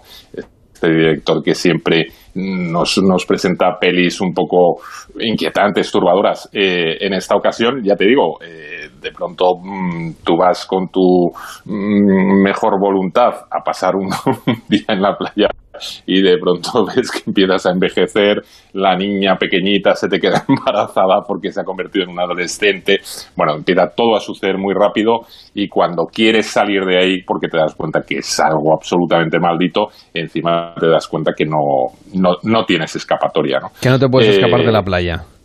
No te puedes escapar de la playa. Eso es lo que nos eh, propone eh, Tiempo, esta nueva peli protagonizada por Gael García Bernal, eh, que está inspirada en realidad en una novela gráfica de Pierre Oscar Levy y que va a ser, sin duda alguna, una de las pelis del verano, una peli inquietante, ¿eh? para pasar eh, eh, un, un rato entretenido, pero también de- con, con máxima tensión, mucho suspense, porque hay muchas sorpresas. Y claro, ya sabéis, eh, con Sailaman finales siempre un poquito sorprendentes, ¿no? Que es, es un poco la, la marca de la casa. Bueno, pero aquí lo que nos planteas ya es sorprendente desde el principio. Hombre, desde el principio y además la evolución de, de la película, todo lo que hace eh, esta familia que se encuentra allí con algunas otras personas y tratan de alguna manera de encontrar una salida, eh, vas viendo que cada vez la, la cosa se complica más ¿no? y es, es más inquietante. Eh, yo creo que es una propuesta muy, muy, muy interesante para este verano, ¿eh? para mm, volver otra vez a las salas, como tú antes comentabas, eh, reencontrarte con lo que es la pantalla grande y disfrutar, en este caso, de una peli que te va a mantener eh, al borde de la butaca durante eh, toda su duración. Bueno, M. Night Shyamalan es un director de cine que además, bueno, pues es, es conocido, como decimos, por esos giros de guion, por esos detalles que, que van quedando a lo largo de la película y que, bueno, si uno sabe seguir, pues seguramente acaba descubriendo alguna cosa. O, por ejemplo, es muy interesante volver a ver una película una vez ya sabes estos detalles así como de giro de guion y de la trama. ¿Tú eres muy entusiasta de sus películas, Pablo? Yo creo que es un director mm, muy, muy, muy interesante. Yo mm, me acuerdo cuando, supongo que a todos nos pasó, ¿no? Con el sexto sentido, que fue la peli eh, que en el 99 nos, nos cogió de, de improviso. Y yo creo que fue la, la película que, como tú bien comentabas ahora, una vez que la has visto, que la primera sorpresa es brutal, ¿no? Eh, cuando después la, la ves por segunda, tercera vez, le, la aprecias todavía más, ¿no? Ya sabiendo, eh, pierdes la, sorpresa de lo que es el, gran giro final, pero sin embargo la, mm, la aprecias de otra manera. Y es un director que aparte del sexto sentido nos ha brindado pelis estupendas. A mí la del bosque, por ejemplo, es, es una peli que también me, me encanta. Y más recientemente La visita múltiple mm, ha tenido mm, una gran cantidad de eh, títulos que, que siempre han mantenido esta línea como igual que Hitchcock era el maestro del suspense, yo creo que Shyamalan es el maestro de lo inesperado, ¿no? Del, del giro que, que, tú sabes que mmm, las cosas cuando se, se plantean en la pantalla, sabes perfectamente que se van a torcer y van a coger un rumbo absolutamente inesperado y eso es eh, siempre interesante. Pablo, ¿no crees que, que pasa con eh, este que siempre que decimos lo de Shyamalan me sale ding dong, Shyamalan, ding ding, bueno, son cosas mías, pero fíjate que siempre a veces parece que hay demasiada expectación, ¿no? Que, que el hombre cada vez se le pone el listón más alto y, y está un poco ya casi obsesionado, ¿no? Con tener eh, que sorprender, que hacer esos giros, cada vez es más complicado, ¿no? Sí, realmente mm, es, es lo malo de, o sea, lo bueno y lo malo, ¿no? En, en, el sentido, pero yo creo que, por ejemplo, eh, esto que os comentaba Hitchcock le pasaba igual, ¿no? Cuando ya te han catalogado y te han encasillado de una manera tan, tan firme, el problema es que eh, la, la, gente lo que va a ver es precisamente una peli que tenga mm, totalmente tu sello, ¿no? Entonces, yo creo que para, para este tipo de realizadores es no solo una presión, sino también que, claro, si, si a él tú imagínate que de pronto ahora se le ocurre decir, pues mira, a mí lo que me apetece realmente es hacer una comedia musical. pues claro, si vas a ver una peli de Silent y solo cantan y no, no hay ningún giro, ya verás, ya verás al final, ya verás al final. Pero a vosotros como espectadores, ¿os gusta que, os lo traslado los dos, ¿eh? que os engañen? Porque en el fondo es un engaño. Bueno, no, no, yo no diría que es un engaño, Carles. O sea, es, igual, yo tengo que, yo tengo que picaros. Si no os pico esto no tiene ninguna gracia. No, es que yo no lo veo así. Yo, yo no creo que sea un engaño. Yo creo que es como, como un jugador de cartas que te enseña unas cuantas cartas y, y siempre deja un par ocultas, ¿no? Que, mm. a lo largo del metraje, del metraje te, te, las va a destapar. Pero no, no es de estos directores. Yo, por lo menos, no lo considero un director tramposo. ¿eh? De que tú veas y por eso es lo que comentábamos antes, que cuando tú ves las pelis por segunda y tercera vez, buscando precisamente eso, decir, claro, ¿dónde me ha engañado? ¿Por qué yo esto no lo he visto? Sin embargo, te das cuenta que está bien hecho. ¿no? En el sexto sentido es clarísimo en ese sentido, que tú, tú dices, aquí me han engañado porque yo había visto esto y, y, no puede ser, no puede ser. Y sin embargo, cuando la vuelves a ver por segunda o tercera vez, ves que estaba realmente bien, bien hecho para llevarte al terreno que él te quiere llevar. Es como el mago que independientemente del truco o no truco, eh, te entretiene, ¿no? Con lo cual ya te dejas llevar. Totalmente. Sí, sí, sí. Por cierto, que los cines, como decíamos, han, vuelto a abrir y nosotros nos alegramos muchísimo. Tenemos la ocasión también de ir a ver algunas películas de estreno durante estos días, algunas que, bueno, con, el tiempo pasarán a las plataformas o ya se pueden ver en esta versión así como en... Están como en definición, a ver qué hacen, ¿no? Los de Disney, por ejemplo, han probado eh, el hecho de estrenar al mismo tiempo una película en plataforma pagando un extra o yendo a verla al cine y están viendo a ver cómo evoluciona todo esto. La pandemia tampoco, tampoco ayuda en este sentido, pero mucho más popular es también otra propuesta cinematográfica que justamente nos traen los de Disney, se llama Jungle Cruise y es una versión cinematográfica de una de las atracciones de los parques Disney. Soy la doctora Lily Houghton. Mi hermano y yo queremos remontar el río. En esa selva acechan cosas, no es lugar de vacaciones. Yo no voy de vacaciones. La leyenda dice que un pétalo del árbol lo cura todo. Cambiará la medicina para siempre. Y necesita alguien que la ayude a encontrarlo. Vamos allá. A veces le hace falta un poquito de... Nadie toca mi motor excepto yo. Esta sí que es una película de entretenimiento, de aventuras para toda la familia y de hecho, Pablo, no es la primera vez que Disney hace una película sobre alguna de sus atracciones. También ocurre a la inversa y seguramente es más, en fin, más fácil de plantearlo, ¿no? Que de algunas películas se han hecho atracciones. Pero en este caso es a la inversa. La atracción ya existía, como en el caso de Piratas del Caribe, y lo que hacen es recrear o inventarse unos personajes y una trama a partir de la estética que hemos visto en, la atracción del parque, del parque temático. Sí, esto es, esto es curiosísimo. Esto es una cosa que, que hace, bueno, Disney con todo el, imperio que tiene montado se puede permitir estas cosas. Porque tradicionalmente a lo largo de la historia del cine hemos visto que, eh, a ver, las pelis beben de fuentes literarias, de obras de teatro, mm, en ocasiones cómics, últimamente videojuegos también. Pero atracciones de un parque temático mm, es, es una cosa que te, te llama mucho la atención. Sin embargo, Disney lleva haciéndolo ya un tiempo aunque creamos que es relativamente un invento reciente, eh, ya probó eh, a finales de los 90, en 1997, con una película que se titulaba La Torre del Terror, un primer intento por llevar a la pantalla una, una película inspirada eh, precisamente en un, uno de los espacios temáticos que tenía en, el parque de Orlando, ¿no? en el Walt Disney World de, de Orlando. La cosa no te creas que salió muy allá, pero no cejaron en su empeño y un poquito más adelante, ya en el 2000, lo intentaron con Dinosaurios, esta peli que era de animación, que estaba inspirada en una atracción eh, llamada Animal Kingdom. Tampoco le salió la cosa muy allá, ¿eh? pero mm, los de Disney van y como de carril fijo, dijeron, a nosotros esto de las atracciones nos tiene que chutar de alguna manera. Y al final dieron en el clavo en el 2003 con Piratas del Caribe, ¿no? esta saga de, de pelis que realmente no, no es que viviera del éxito de la atracción de, del parque temático, sino que la superó con creces, ¿no? Se convirtió en una saga, bueno, pues que eh, a día de hoy ya es una saga imprescindible dentro del cine de aventuras, ¿no? Y que catapultó a Johnny Depp. Ahora mismo mm, yo creo que es prácticamente su nombre totalmente ligado a, estas pelis, ¿no? Eh, a partir de ahí, cuando se dieran cuenta de que la cosa chutaba, lo intentaron en, en diferentes ocasiones más no estuvieron muy afortunados, ni siquiera con La Mansión Embrujada, que, la estrenaron muy poco después de, del primer, la primera entrega de Piratas del Caribe, y ya no digamos con Tomorrowland, la peli del 2015, que, mm, bueno, ahí se pegaron una castaña importante porque no, no, no les funcionó absolutamente.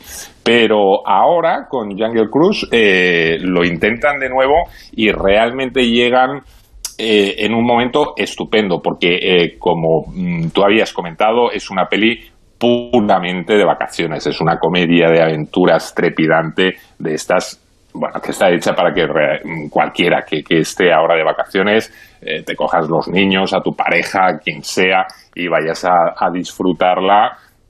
Típico, típico, típico mm, cine de aventuras, palomitero a más no poder, y muy bien hecho, ¿eh? además con una pareja principal está ahí Dwayne Johnson y Emily Blunt, que aunque a principio, a priori tú puedas pensar, pues no tienen mucha mm, química, ¿no? Sin embargo, han conseguido que, las cosas funcionen.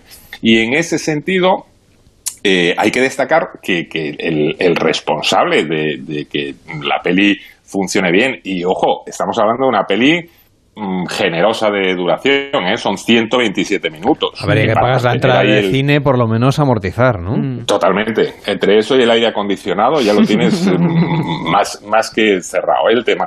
Pero que eh, durante más de dos horas te mantengan con interés y que te diviertas y que sea una cosa dinámica y con ritmo, tiene mucho mérito. Y el mérito aquí principalmente recae sobre el director, que es curiosamente un director catalán, que es Jaume Colet Serra eh, que bueno, todo hay que decirlo, lleva afincado en Los Ángeles desde los 18 años y ya había brindado muchas pelis hechas en, Hollywood eh, bastante mm, taquilleras, ¿eh? tipo la de Infierno Azul o El Pasajero, protagonizada por Liam Neeson. Son pelis que habían funcionado muy bien y Disney le ha mm, confiado llevar adelante este proyecto y la verdad es que sale muy bien parado. ¿eh? David, ¿tú qué también has ido a ver? A mí lo que, lo que más me ha sorprendido en la película es que consigue muy bien eso de que sea como una atracción, ¿no? Es decir, que tiene esos momentos de tranquilidad, esos momentos de que es más trepidante, de que te va contando la historia eso, ¿no? Con sobresaltos, ¿no? Te va salpicando, ¿no? Al igual que la que lo que se supone que es la que es la atracción, con lo cual está muy conseguido. Los efectos a mí me han gustado muchísimo porque creo que tiene que convencerte. Evidentemente es como un Indiana Jones, es una historia alocada totalmente que tienes que entrar a jugar para que te para que te, te conquiste, ¿no? Pero que creo que en ese aspecto funciona absolutamente bien. Solo hay un elemento, un, un animal, un tigre, que le faltaría un pelín el CGI para que sea creíble al 100%, porque lo ves ahí un poco de, ¿eh?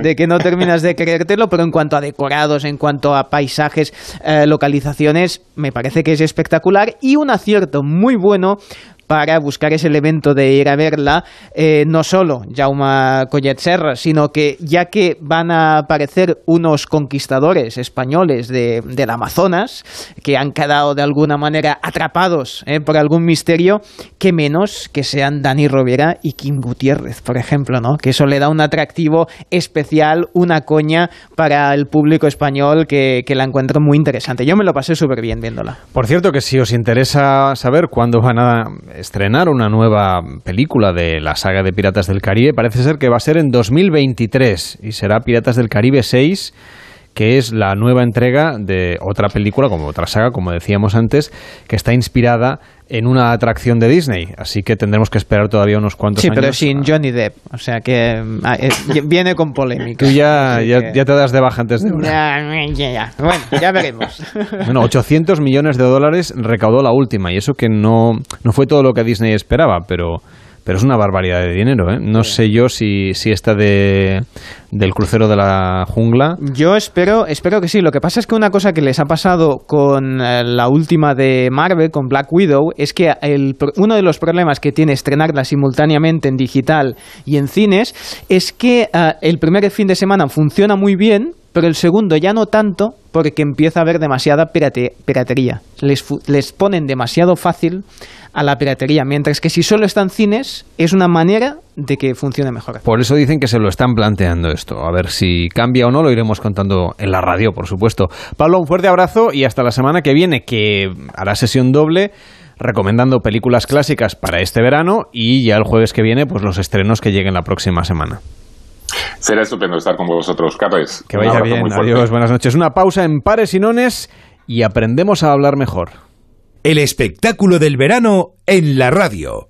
Pares y nones. ¿Te han contado que es imposible ahorrar en tu seguro de moto? Una mutuera siempre paga menos. Métetelo en la cabeza. Vente a la mutua con tu seguro de moto y te bajamos su precio, sea cual sea. Llama al 91 555 5555. 91 555 5555. Mutueros, bienvenidos. Condiciones en mutua.es.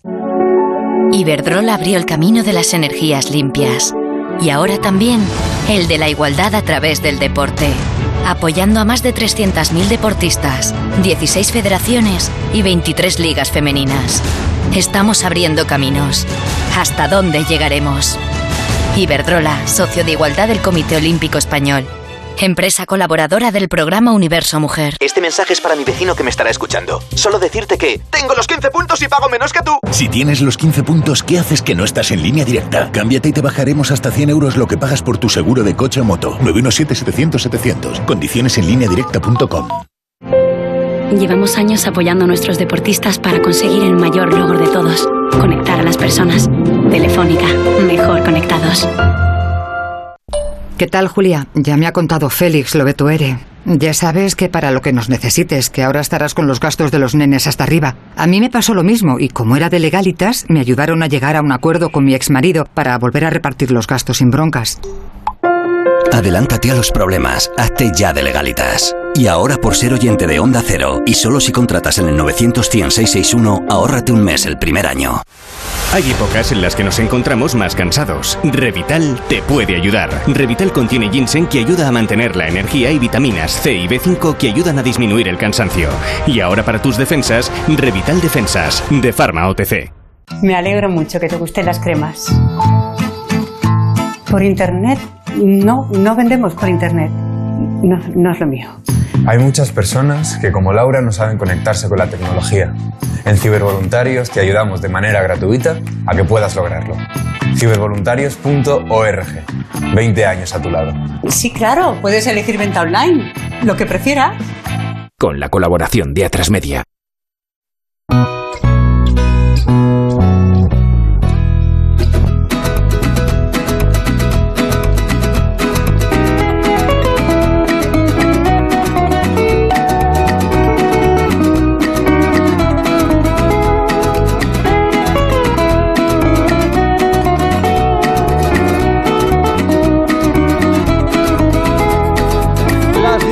32, las 9 y 32 en Canarias, se nota que es verano, ¿verdad? Esto es Onda Cero y aquí estamos los de pares y nones con una de cal y una de arena. Es decir, hablando un poquito de todo. Un rato aparece aquí alguien inesperadamente y tal, y otro rato hablamos de política internacional. Hablábamos al principio del programa de la diplomacia. La diplomacia tiene un elemento clave que es la conversación, la comunicación, los argumentos, la capacidad que podemos o no tener de convencer al otro, a veces con buenas intenciones y otras pues con no tan buenas intenciones. Sobre los trucos del lenguaje vamos a hablar ahora con Antonio Fabregat. ¿Qué tal Antonio? ¿Cómo estás? Buenas noches.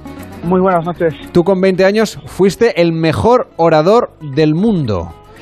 Y, Eso es. y- y la clave está en saber si esas técnicas de la dialéctica y sobre todo de la argumentación y de la réplica y la contrarréplica, si son como cualquier otra habilidad, es decir, que la gente las puede usar con una buena intención o a veces pues en interés propio o con malas intenciones. Totalmente. Yo siempre pongo un ejemplo que es para mí es como un bate. Pues puedes jugar al béisbol con un bate o puedes romper un cristal. Vaya. Eh, el bate en sí mismo no es nada, no es ni bueno ni malo. Es una herramienta, una capacidad como hablar inglés. Hay gente que habla inglés y hace cosas malísimas mientras habla inglés y otra gente que mientras habla inglés hace cosas buenísimas. Entonces yo creo que la capacidad de comunicar bien eh, no es ni buena ni mala, simplemente es una herramienta muy útil que evidentemente puede usarse bien y también mal pero como cualquier otra habilidad, efectivamente, eh, completamente de acuerdo. ¿Y cuál sería una buena técnica de persuasión con buenas intenciones? Es decir, alguien que quiere causar, por ejemplo, una buena impresión en el entorno profesional. Bueno, yo creo que es que la clave está en que en nuestro entorno profesional comunicar bien es una necesidad para que nuestras ideas lleguen a las personas que nos rodean, sean compañeros, sean jefes. y yo creo que tiene que ver con que muchas veces tenemos ideas brillantes en nuestra cabeza, pero que cuando las verbalizamos a lo mejor nos extendemos demasiado o lo explicamos dando vueltas y no vamos al grano, perdemos la atención de la gente que nos escucha. Entonces, eh, comunicar bien es esas ideas que tenemos y que pueden ser muy buenas, ser conciso al transmitirlas, controlar el fondo de lo que decimos y a la vez también controlar la forma en la que lo hacemos para ser persuasivos, el ritmo al que lo hacemos, el contacto visual. Entonces es una combinación de esas dos cosas, de la forma en que lo hacemos, es decir, de cómo lo hacemos y del qué decimos, de estructurar bien nuestras ideas, contarlas de tal manera que no se pierda la gente que nos escucha, que mantengan la atención. Entonces esa combinación de forma y fondo. ¿Algún truco que nos puedas dar para hacerlo bien, Antonio? Porque claro, en nuestra cabeza lo que queremos decir está clarísimo. El problema está en contárselo al otro para que el otro lo entienda como nosotros queremos transmitírselo. Sí, pues mira, algunos trucos muy fáciles. A mí hay uno que me gusta mucho, que creo que eh, además es sencillo de entender, es no digas en 50 palabras lo que puedas decir en 20 y te hubieran entendido en 10. Eh, una de las principales cosas que nos pasan es cuando nosotros tenemos una idea, nos importa tanto que queremos contarla de mil maneras distintas para que llegue de alguna de ellas. Y muchas veces lo que conseguimos es cansar a la persona que nos escucha. Entonces la síntesis y la concisión son súper importantes para no perder la atención de nuestro público. Otra idea, otro consejo así en modo titular eh, piensa en business, pero habla en turista. háblale a la gente en un lenguaje que pueda comprender. Seguro que tú sabes mucho más que la gente con la que vas a hablar del tema del que vas a hablarle. Pero si lo cuentas de una forma tan sofisticada, tan difícil o tan compleja que no puedan comprenderla, la gente no te va a seguir. Entonces piensa todo lo en business que quieras, pero cuando tengas que contarlo, cuéntalo en turista. Y luego una tercera cosa que para mí es fundamental es ponte en la piel de tu público. ¿Cómo te gustaría a ti que te lo contaran si estuvieras en la audiencia a la que vas a hablarle? Estructura lo más sencillo posible, acompáñales a lo largo del mensaje, hazlo atractivo, hazlo ameno.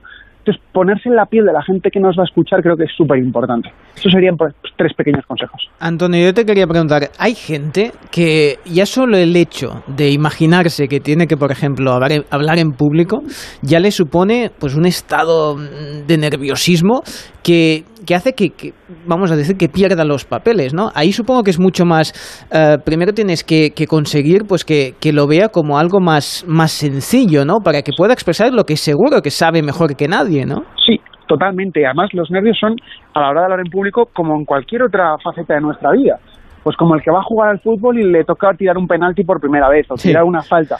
Pues obviamente la primera vez te pones nervioso, la segunda vez también y la tercera también pero combinando eh, la experiencia de haber tirado 50 faltas y combinando también el haber estudiado la técnica, esas dos combinaciones hacen que en la 51 pues reduzcamos ese nivel de nervios. Mm. Yo siempre lo digo cuando doy formaciones de, hablar en público, nadie va a leer un libro y no ponerse nervioso, eso no, funciona. Igual que nadie va a leer un libro y de repente hablar chino mandarín.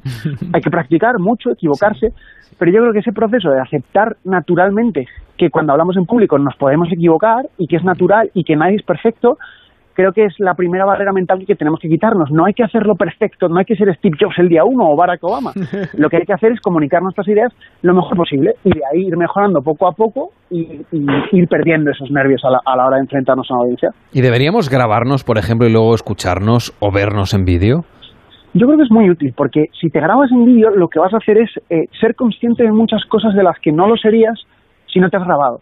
Por mm. ejemplo, a mí me pasa mucho, o, cuando, cuando competía en los campeonatos del mundo de debate que hemos hablado antes, me pasaba mucho una cosa que yo no me di cuenta hasta que me veía en vídeo, que es que yo hablaba demasiado rápido y entonces eso tenía una consecuencia porque yo quería decir muchas cosas y la consecuencia que tenía era que las personas que me escuchaban no podían recordar todo lo que yo contaba porque estaba hablando demasiado rápido. Entonces hasta que ya no me vi en vídeo, pues no me di cuenta de eso. O, por ejemplo, que tenía una manía que era meter una mano en el bolsillo. Yo jamás me habría reparado en eso. Bueno, si era el tuyo. Antonio, no es problema el bolsillo. Si el bolsillo de otros, igual ahí sí que es más complejo, sí.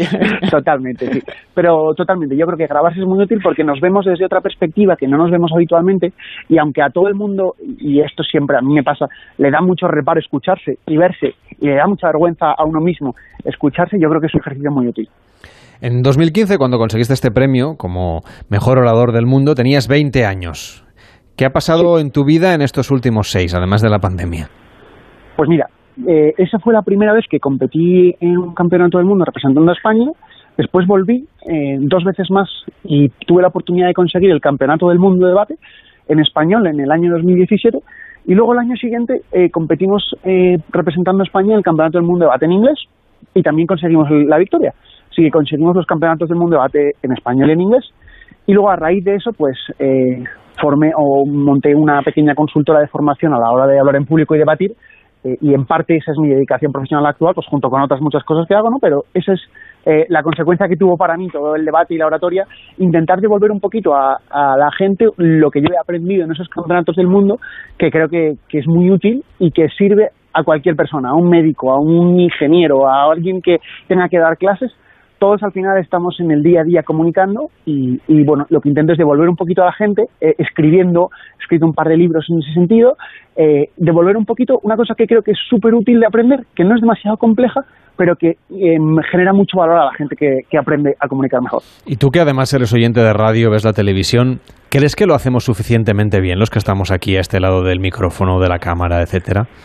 Pues yo creo que hay de todo, ¿no? Hay extraordinarios ejemplos que para mí son fuente de, de aprendizaje y admiración y luego hay otras pues mucho peores tanto en la radio y la tele como en nuestros políticos, ¿no? Mm. Yo creo que hay de todo y que sí que tenemos muy muy buenos ejemplos y creo también que hay eh, una falsa asunción de que en España todo el mundo habla mal y que en los países anglosajones todo el mundo habla bien.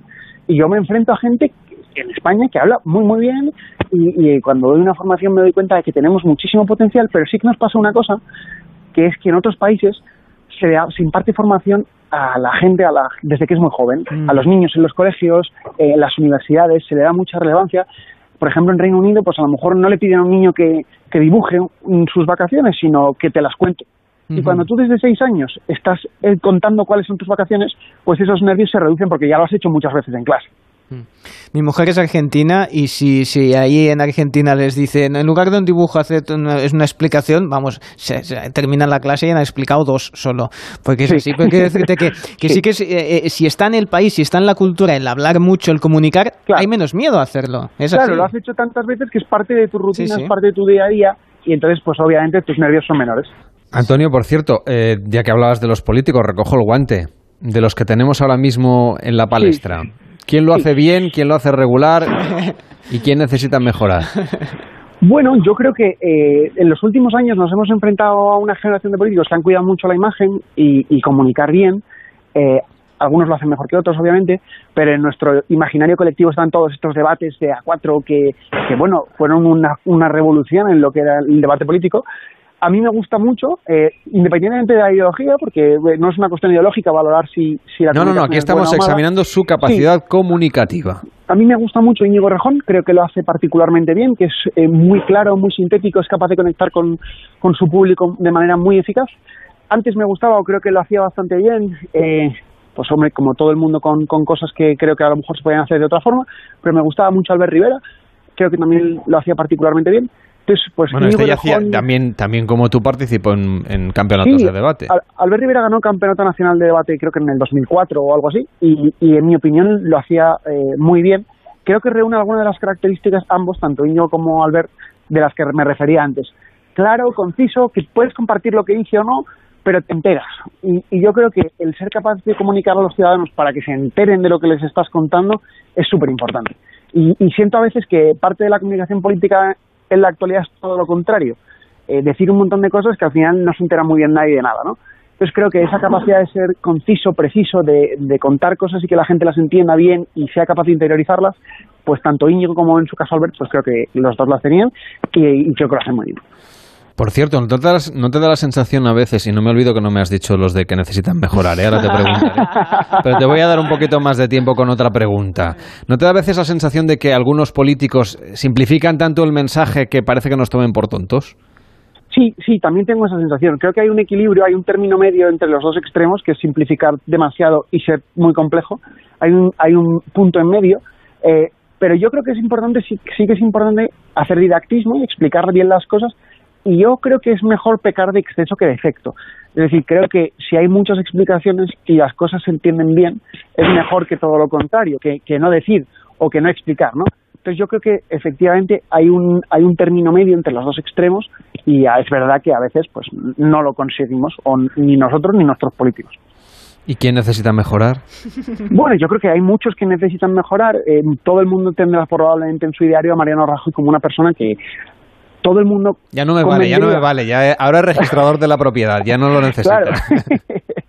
bueno, en el, en el Parlamento actual, yo creo que, por ejemplo, tanto Pablo Casado como Pedro Sánchez en, mi opinión, tienen algunas capacidades muy buenas, por ejemplo, creo que refutan muy bien, son capaces y son ágiles de, de, refutar, de dirigir argumentos contra el contrario, pero en mi opinión también pueden mejorar algo o tienen margen de mejora en lo que es la naturalidad, el comunicar con naturalidad y que no parezca que siempre es un discurso aprendido, ¿no? Que creo que eso, por ejemplo, Íñigo Rojo lo hace muy bien, creo que su discurso es muy natural, aunque Pablo y Pedro creo que los dos eh, tienen capacidad para comunicar sin leer, para hacerlo de manera eh, estructurada, creo que podrían eh, mejorar en la naturalidad de su comunicación para que no pareciese el discurso algo impostado. Esto de que utilicen cada vez más el teleprompter, ¿a ti qué te parece?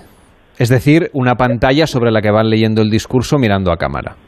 Bueno, yo creo que tiene su explicación y que cuando un político tiene que hacer 30 discursos en un mes es muy difícil que se los aprenda todo, pero a mí me parece que pierde parte de la magia de lo que es la comunicación de un político, que es contarle a la gente las cosas que piensa, las que vive. Lo entiendo, por ejemplo, en campaña electoral, lo entiendo menos fuera de ese contexto. Pues te agradecemos mucho que hayas estado hoy con nosotros y sobre todo que te hayas atrevido, te hayas mojado a valorar a nuestros políticos. Un fuerte abrazo, Antonio, y hasta la próxima. Buenas noches. Muchas gracias a todos y buenas noches a vosotros. Y lo dicho, la palabra yo creo que, como decía Albus Dumbledore, es nuestra más inagotable fuente de magia, así que yo creo que tenemos que cuidarla y, por eso creo que es súper importante aprender a comunicar bien. Muchas pues gracias a vosotros y muy buenas noches. Vamos a darle brillo a la palabra. Por cierto, que tenemos en marcha el concurso de pares y nones 93 343 54 50. Llama y defiende a tu comunidad autónoma o a la que tú quieras. 93 343 54 50. Tan fácil como lanzar el dado, que lo, lo lanzaré yo, y acertar si sale pares o nones. Una pausa y el concurso. En Onda Cero, pares y nones. Carlas Lamelo.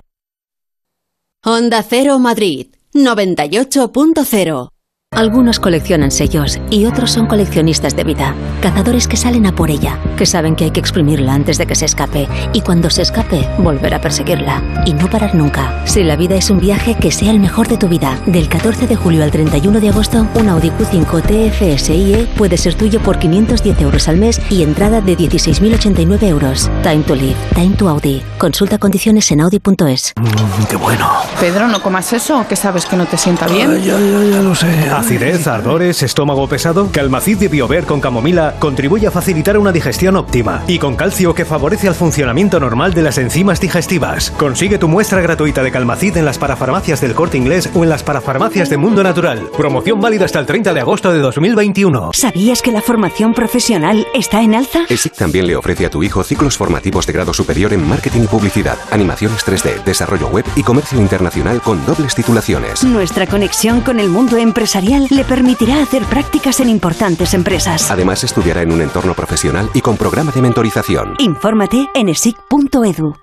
Venga a las rebajas de Muebles a Dama. Precios insuperables con la misma calidad de siempre, en una gran variedad de estilos y modelos, con su habitual trato amable, transporte y montaje gratuitos y la mejor financiación. Todo lo bueno de Muebles a Dama, pero ahora con rebajas. En General Ricardo 190 y en la web mueblesadama.com. Muebles a Dama.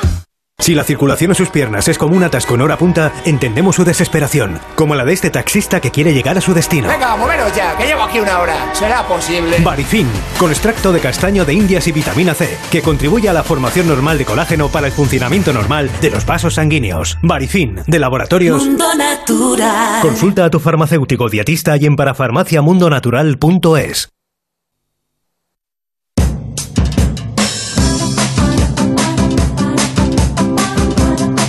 Ahora comienza, en Onda Cero, Pares o Nones, el concurso de pares y nones.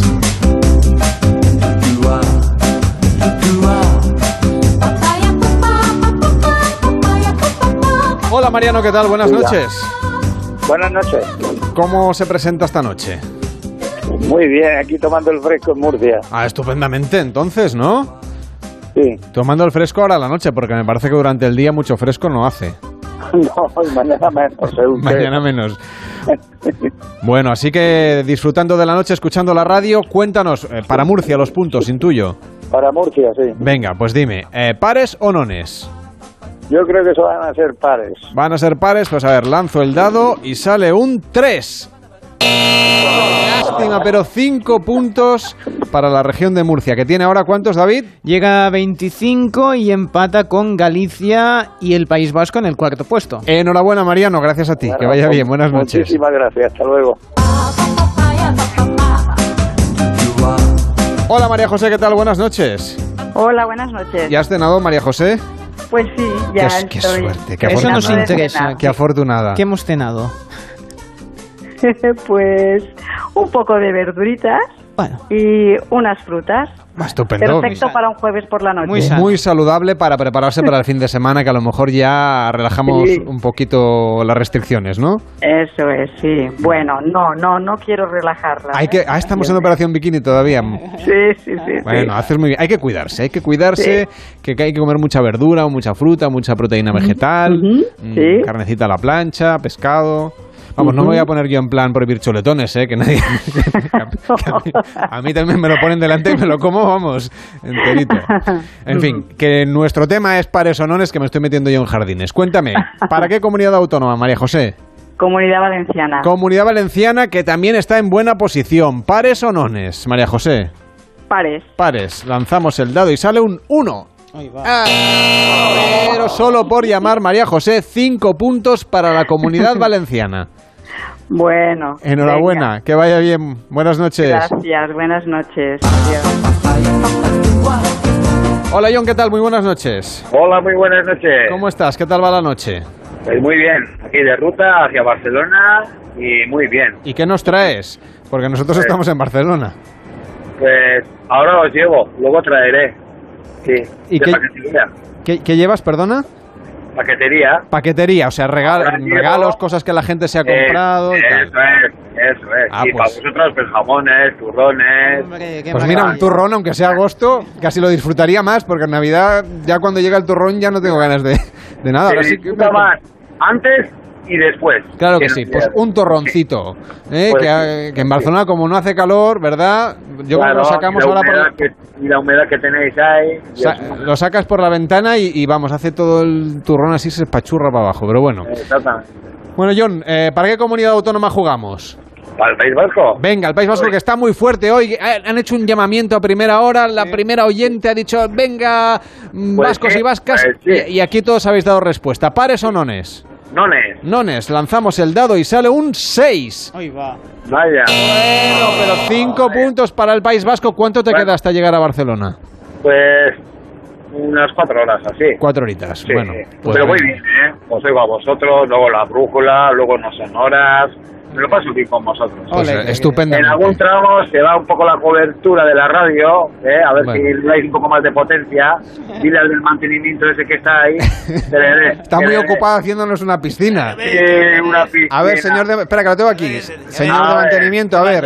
Suba la potencia de la emisión. La potencia muy bien yo. Ah, la emisión. Sí. Bueno, vale, vale. Ah, un poquito que llegue tal. Vale, si, es si que- no la onda dale. media, que la onda media llega a todas partes. ¿Esto ¿no? quién lo paga? Bueno, vale, Quien ya, sea, ya voy usted a suba, usted suba, que es verano, pues, que es verano, que no eh, pasa nada. Que lo pide yo. Que la eh. casa es grande. Bueno, John, un fuerte Venga, abrazo y buenas noches. Venga, hasta luego. Gracias. También le digo que si dependiera de nosotros.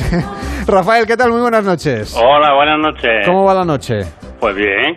Bueno, que... ya- Escuchando a vosotros. Así me gusta, eso es estupendo, vamos. Lo que No pasa es que se me va a hacer el mes de agosto muy largo sin, sin el amigo Juan Ramón Lucas, Paulazo. Bueno, tendrán que hacer vacaciones. Escucho, ya se las merecen, por supuesto. Eh, escucho la media horita que la aspiro, que es muy bueno también. Claro. Y un abrazo y, y un, y un saludo para, para todos vosotros, porque sois fantásticos. Pues muchas gracias, Rafael. Yo se lo doy si les veo y si les oigo. ¿Vale? De ya, tu lo parte. escucho siempre. Pues por así, eso. así me gusta. Estarán de vacaciones, descansando que se lo merecen. Sí, y muy a la bien, claro que se las merecen. Que es que lo de la actualidad todo el año se hace difícil, se hace cuesta arriba de aguantar No, ya, de ya, explicarlo cada supuesto. día. Hay que descansar y tomarse unas vacaciones. Hay que descansar. Y además eso, mereciéndoselo mucho más. Claro que sí. Rafael, cuéntanos, ¿para qué comunidad autónoma?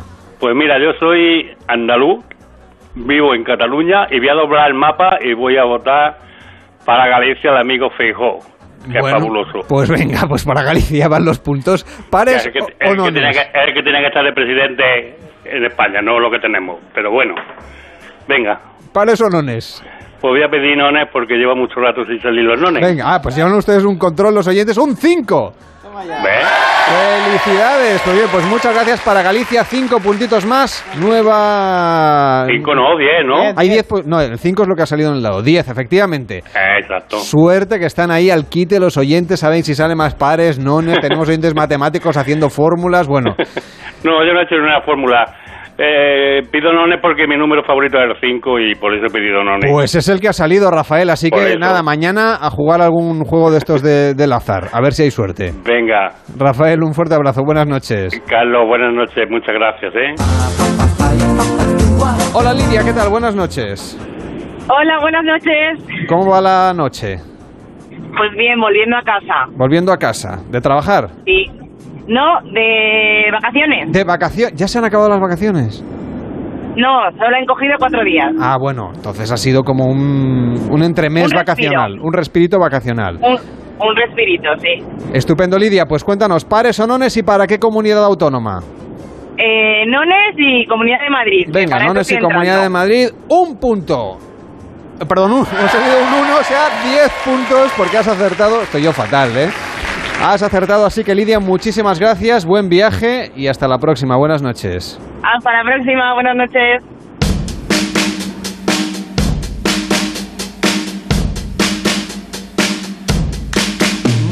Pues nada, que nos queda una hora de día y dentro de, de una hora pues empezará el Día Mundial de la Tarta de Queso. Y nosotros nos hemos puesto a buscar las mejores tartas de queso de España. Claro, como no las hemos podido probar todas, pues hemos cogido una y vamos a hacer un clásico Madrid-Barça. Nos vamos a ir hasta Luna y Wanda en Madrid. Sergio Arjona, ¿qué tal? Muy buenas noches.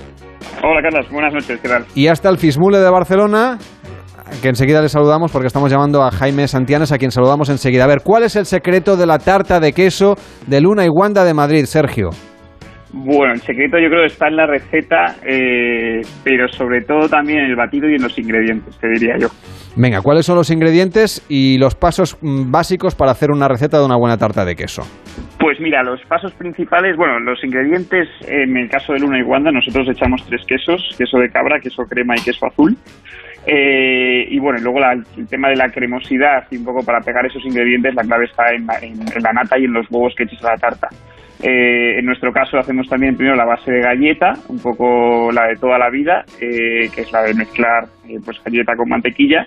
Y después pues mezclamos la masa y la echamos encima. Eh, la verdad que es la receta más sencilla del mundo. Pues de Madrid a Barcelona. Jaime Santianes, ¿qué tal? Buenas nit. Hola, buenas nit, muy buenas. Es uno de los socios del Fismuller, como decíamos. Eh, ¿Cuál es el secreto o los quesos que usáis vosotros para la tarta de quesos? De queso. Bueno, pues el secreto es un poco al final eh, usar pues eh, tres quesos diferentes que le dan pues eh, mucha mucho sabor, un sabor muy característico a esta tarta que es el gorgonzola, el idiazábal, el ahumado del idiazábal y bueno, pues luego un queso crema normal. O sea que vamos a ver, tenemos dos tartas de queso con quesos distintos. Álvaro Gárate, ¿qué tal? Buenas noches. Muy buenas noches, Carlos. Es nuestro estudiante en práctica, se estrena hoy en Pares y no nos va a compartir una receta de tarta de queso porque le es más de comérsela. Pero a ver, entre las dos, no te voy a decir con cuál te quedas, pero seguro que tienes alguna curiosidad por ejemplo, sobre el tipo de galleta o sobre cualquier otra cosa. Pues sí, yo he de decir que hoy estoy especialmente hambriento porque ha sido el primer día que, no me ha dado tiempo a cenar porque vamos muy mal de contenidos. Y os quería preguntar... ¿A que tú cenas? Yo suelo cenar antes del programa. Ah, sin que te veamos. Tengo tiempo normalmente. hoy no. Esto de ser becario es un lujo. Es un lujo. Pero bueno, hoy no, no, ha sido esa ocasión, no he podido cenar, entonces os quería preguntar, ahora que se lleva tanto el, el mundo healthy, ¿Cabe una, una, cheesecake? Uy, yo estoy completamente en contra. Vas por muy mal camino. Nada de, tartas de queso. No me digas pero no sé qué dirán los invitados. Os quería preguntar eso, si yo qué sé, se puede pues mm, pensar en una opción más sana para, para todo aquel como yo amante de, de la tarta de queso. Esta dieta, Álvaro. Sí. no sé, yo creo que... Sergio, por ejemplo. Sí. Ah, bueno, nada, yo la, verdad que nosotros la versión más healthy que tenemos es la versión sin gluten, que no podríamos decir que es healthy, porque lo único que cambiamos es la base de galleta. Eh, y luego es verdad que muchos clientes piden también la tarta, si tenemos las hacemos sin lactosa, si podemos quitarle el azúcar, si podemos cambiarle cosas, pero que es que al final no podemos hacerlo porque cambiaría completamente el, sabor de la tarta. Entonces, en nuestro caso, por lo menos, no tenemos una versión healthy, entre comillas, y, hay que pues decantarse por las calorías que, que ofrecemos en la tarta. Que no pasa nada, un día, no pasa nada. Jaime. no pasa nada. Sí, no, yo iba a decir un poco que, que si quieres algo healthy, pues eh, pides un sorbete de, de, manzana. Pero si te quieres comer una tarta de queso, claro que sí. pues eh, tienes que atenerte a las consecuencias. Esta gente que dice, no, con queso light y no sé qué, eso no, que con, las justas. con leche evaporada en lugar de... Eh. No, no, la tarta tiene que tener consistencia, sustancia y, sabor. Y eso lo da eh, la mantequilla, la grasa y la sustancia. Oye, pues feliz, de feliz día de la tarta de queso a los dos. Sergio Arjona de, Luna Anguanda de Madrid y Jaime Santianes del Fismuller de Barcelona. Gracias a los dos y buenas noches. Muchas gracias. Señora Consuelo, el resumen olímpico de la jornada. Mire que me quedé toda la madrugada viendo el remo, sufriendo porque los españoles y las españolas iban por la calle 6 y la calle 6 no salía en el plano de la televisión japonesa. Los nipones no saben enfocar la calle 6 y lo pasé muy mal y quedaron últimos. Y yo creo que quedaron últimos de la final porque no salían en la tele. No se veían y entonces no sabían. Así que ha sido una mala jornada, pero espero que esta noche voy a estar delante para ver muchas medallas. Y escúchelo también en Onda Cero, claro que sí. Claro, lo escucho. Llega la brújula, llega José Miguel Azpiroz y todo el repaso de la actualidad de la jornada. Nosotros volvemos mañana a las 9, las 8 en Canarias. Hasta mañana.